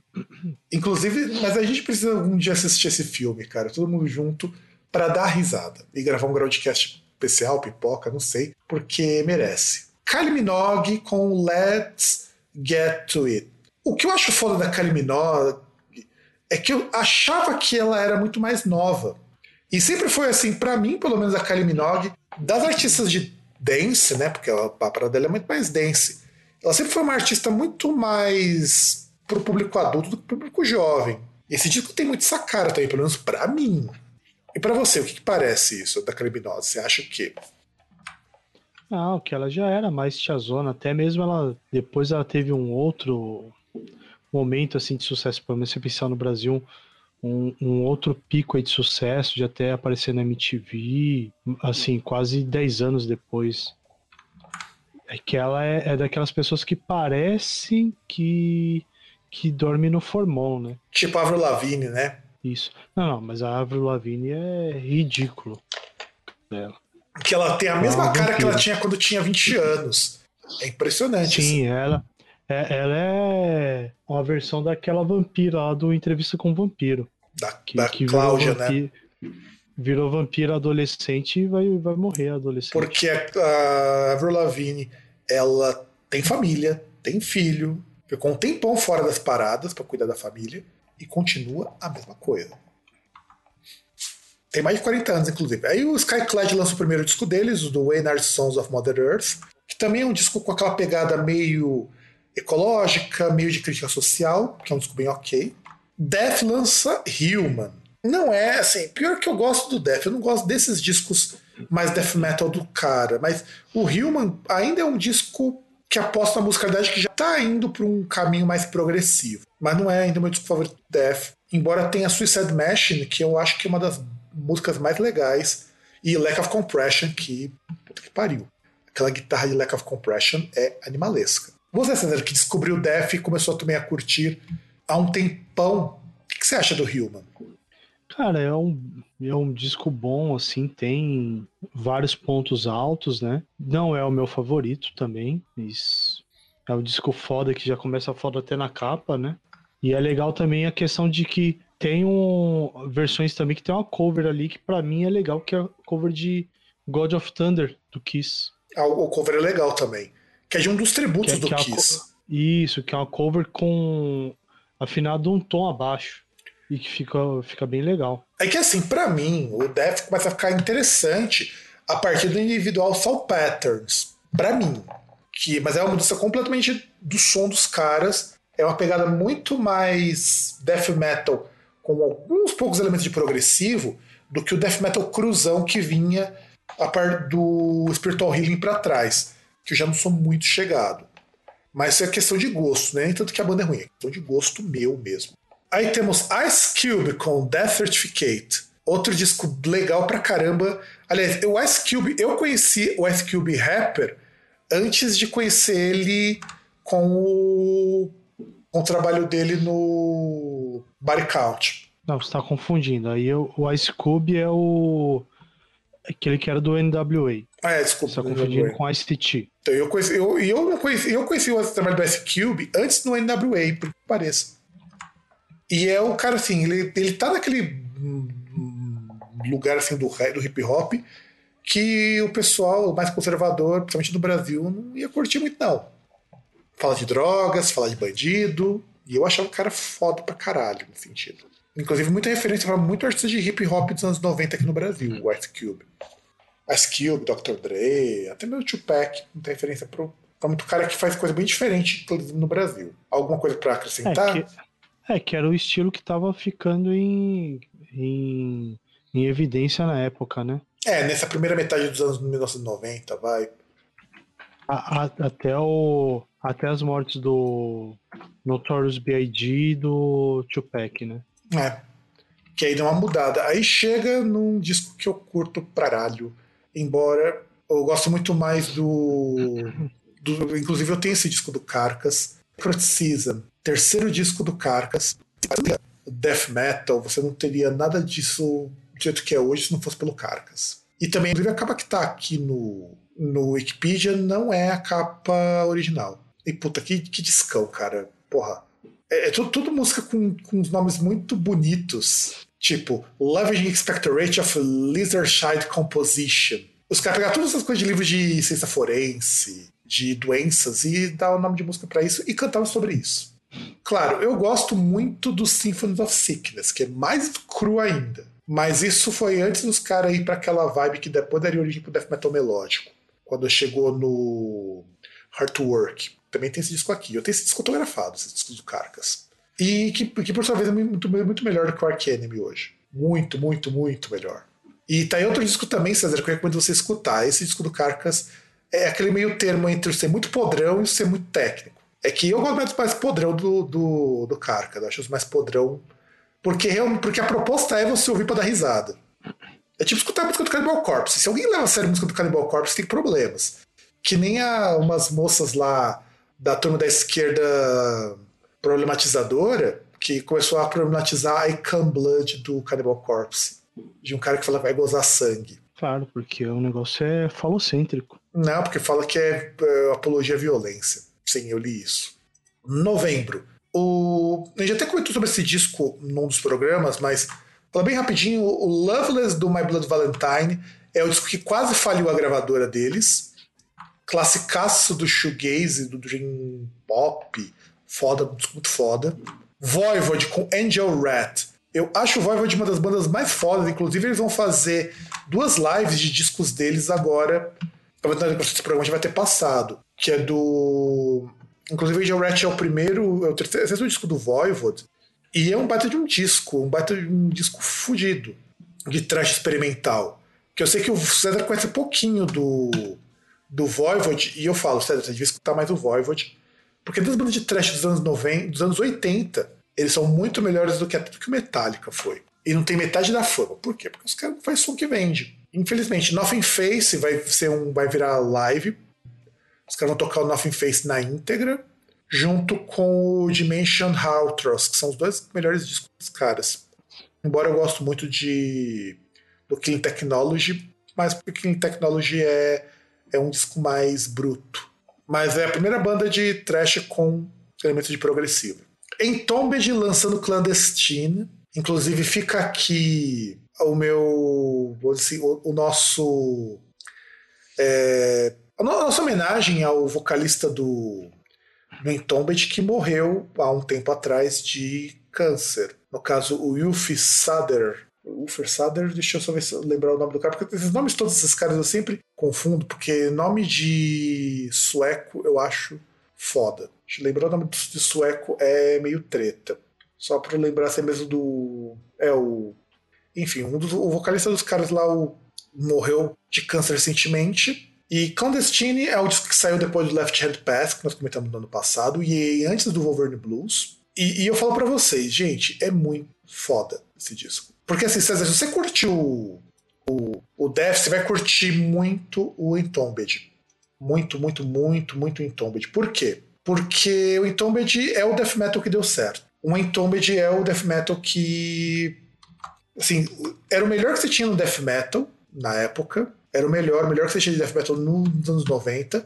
E o mais técnico que você podia ter. Nem o death era tão técnico na época quando surgiu o death metal sueco.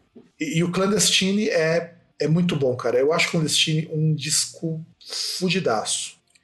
E eu acho que você devia escutar, acho que você vai curtir muito. Embora eu acho que o Wolverine Blues é mais a tua cara, que é eles largando death metal para fazer hard rock. Só que hard rock com elementos de death metal, então vai virar um que eles vão chamar de death and roll. Tupac lançando Tupac Calypse Now, que é o primeiro disco do Tupac solo, e que, cara, não tem muito o que falar do Tupac sem falar que o Tupac era um, um cara assim muito bom que fez muita coisa errada. Era o Vida Louca, né? É, era o Vida Louca, não, com certeza. Eles lembrem do cara, o Lars Petrov, eu tava confundindo o nome do cara, o Lars Petrov, que. Inclusive o Lars Petrov não gravou esse disco com o Entombed, por que pareça. É o único disco do Entombed que ele não gravou, o Clandestino que a gente falou. O Calypse é um baita disco. Ele é um disco que também entrou, recebeu lá o certificado de disco de ouro pela RIA, né? Por vender mais de 500 mil cópias nos Estados Unidos. E até setembro de 2011, que foi a última contagem que eu tenho aqui disponível, ele chegou perto de um milhão de cópias vendidas só desse disco. E, era, e, e é mesmo que eu falei, aquela coisa do, do Thug Life, da, daquela coisa que aqui no Brasil virou vida louca.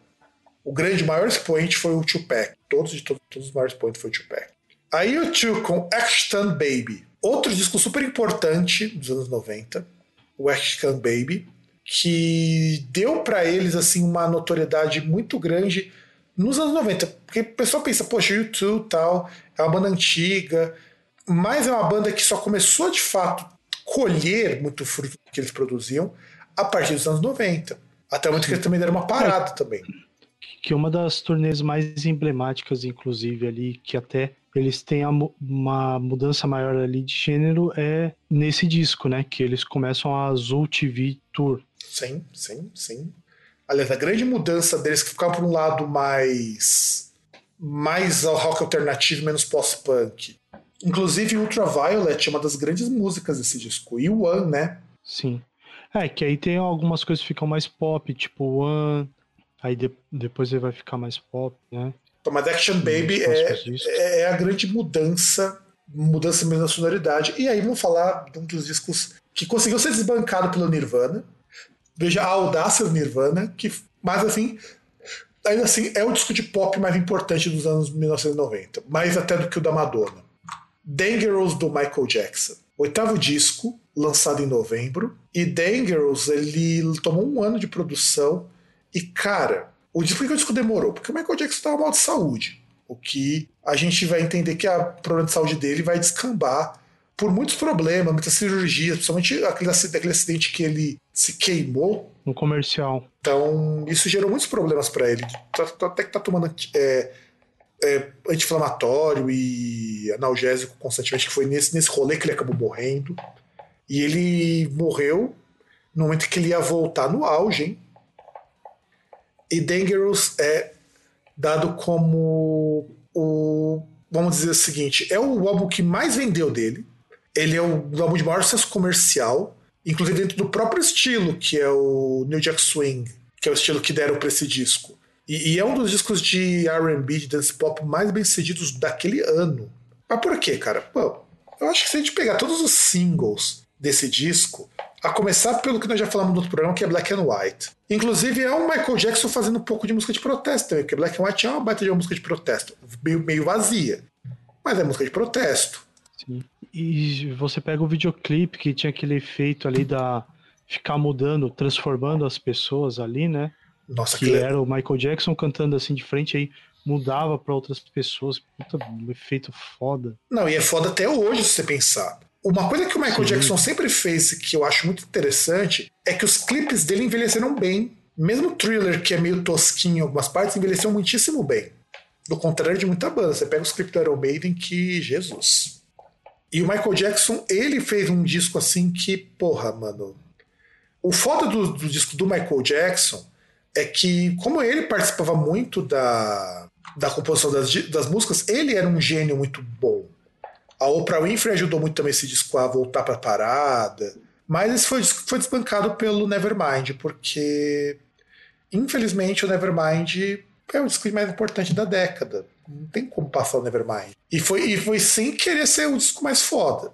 Não é intencional isso do Nirvana, não. O Nirvana conseguiu ser o que foi, sem ter intenção de ser desse jeito.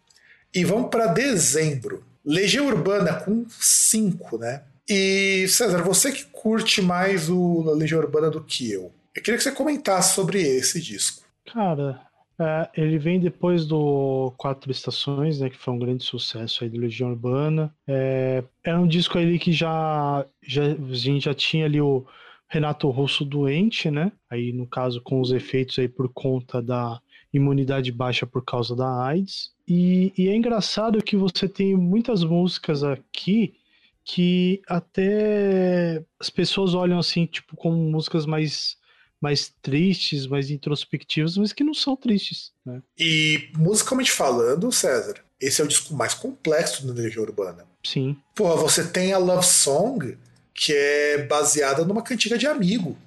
Porra, cara, os caras foram pegar influências, foram pegar referências muito longe. Pra uma banda que os caras começaram, que ninguém sabia tocar direito, os caras começaram a buscar referências muito, muito longe. E, e você pega, por exemplo, você fala aí de Love Song, que é uma canção de 1 minuto, 1 minuto e 20. Aí depois você tem Metal contra as Nuvens, que é maior que Faroeste Caboclo. Ou oh, bem maior, cara. Sim. E ninguém lembra. 11 todo minutos. É praticamente uma música de rock progressivo. E é também inspirada Sim. numa música, numa novela de cavalaria. Que Metal contra as Nuvens é uma música de um cavaleiro medieval que vai resgatar a princesa. Que por sua vez era para falar sobre o perrengue que o Renato Russo estava passando. E assim, é foda, porque o pessoal, depois que o Renato Russo morreu, foram ver a biblioteca que o cara tinha. Mano, o cara só tinha autor pica das galáxias de autor de poesia. John Keats, é, T.C. Eliot. Ele se baseava em muito autor grande para escrever. Eu falo assim, Legião Urbana só se tornou chato pra caralho pelo fã da Legião Urbana. Cara, Legião Urbana é igual Jesus Cristo, né? As ideias são legais, o problema é a fanbase. É, e porque assim, o Legião Urbana, a preocupação é, se você pensar que é uma banda que a letra é mais importante que a música, você pode escutar de boa. Não espere grande musicalidade, embora tem músicos que foram melhorando muito com o tempo. A ideia era passar mensagem, e funcionava. Pra época funcionava. E temos Cathedral com Forest of Equilibrium, que é o primeiro disco do Cathedral, que é o disco de Doom Death, né? Depois que o Lee Dorian saiu do Napalm Death, montou a banda. E eu gosto muito desse disco do Force of Equilibrium. Aliás, eu gosto muito do Cathedral. Até o último disco. Depois os caras mudaram muito mais muito anos pra frente, acho que a partir do Carvan Beyond Redemption. Viraram uma banda de stoner, mas nos primeiros discos era uma banda de Doom Death bem legal. E agora vamos para a parte mais legal, que esse programa já está ficando longo, mas eu não quero fazer uma parte 5 disso aqui, então vai que vai. Sem mês definido. E nós vamos ter algumas surpresas muito bacanas. Primeiro, Ratos de Porão com Anarcofobia. Ratos é grande clássico, eu acho que ninguém aqui discute. E Ratos de Porão tem nesse disco um cover de Ramones e tem talvez uma das músicas mais interessantes deles, que é a música Ódio, que é uma paródia com uma música do, do dos Beatles, né? All I Need Is Love virou All I Need Is Hate. E é muito, muito, muito foda esse disco. Não, e, é, e, é uma música, e tem uma música ali do, de caras que são visionários que é Igreja Universal. Igreja Universal, cara. É muito bom. Que inclusive que a letra continua atualíssima. Sim. E essa é a fase que o Raço de Porão vira uma banda de crossover. É uma banda, na verdade, é, é da fase de crossover do Raço de Porão. Antes dos, dos caras voltarem a ser mais punk. Então eu acho que é, sim, uma música muito, muito, sim, um disco muito legal. E agora vamos lá. É John Lee Hooker com Mr. Luke, que é outro cara legal pra gente comentar. Porque esse, esse John Hooker é o único que vale a pena a gente comentar. Não é verdade? Grande mestre do blues americano e tem um bata discão, cara. Eu vim a conhecer o John Lee Hooker depois daquele comentário que você fez, cara, quando a gente mostrou aquele, aquele, lá, aquele Johnny Hooker lá que. Pariu, mano, é um lacradorzinho de merda. Ah, é, no caso, o cara que usurpa o nome para ter algum tipo de relevância, né? Tipo, pra ter um. E pra chamar atenção. Sleep com Volume 1. Primeiro disco do Sleep, banda de Doom Metal, Doom Stoner, que eu acho muito muito curioso que se chama Volume 1 em. Será que é referência ao Black Sabbath? Será? Ah. Será? Inclusive com letras baseadas em Call of Cthulhu, essas coisas? Será? Porque depois eles lançaram o Holy Mountain, que foi relançado no dia 20 de abril, que lá nos Estados Unidos é o dia 4 e 20, né? Que é, Holy Mountain é um disco do caralho também. Dragonaut acho que é uma das músicas mais fodas. E pensei, só sei que lembrar que Sleep é uma banda que faz músicas basicamente para falar sobre o ato de fumar maconha. É porque não existe stoner se não tiver maconha. Se você toca em stoner e nunca fumou maconha, você está tocando errado. É só o que eu tenho para dizer. E agora vamos começar com, quase com as galhofadas. Evandro Mesquita, almanac sexual dos eletrodomésticos e outros animais. Primeiro que eu acho impressionante o Evandro Mesquita ter tido uma carreira musical.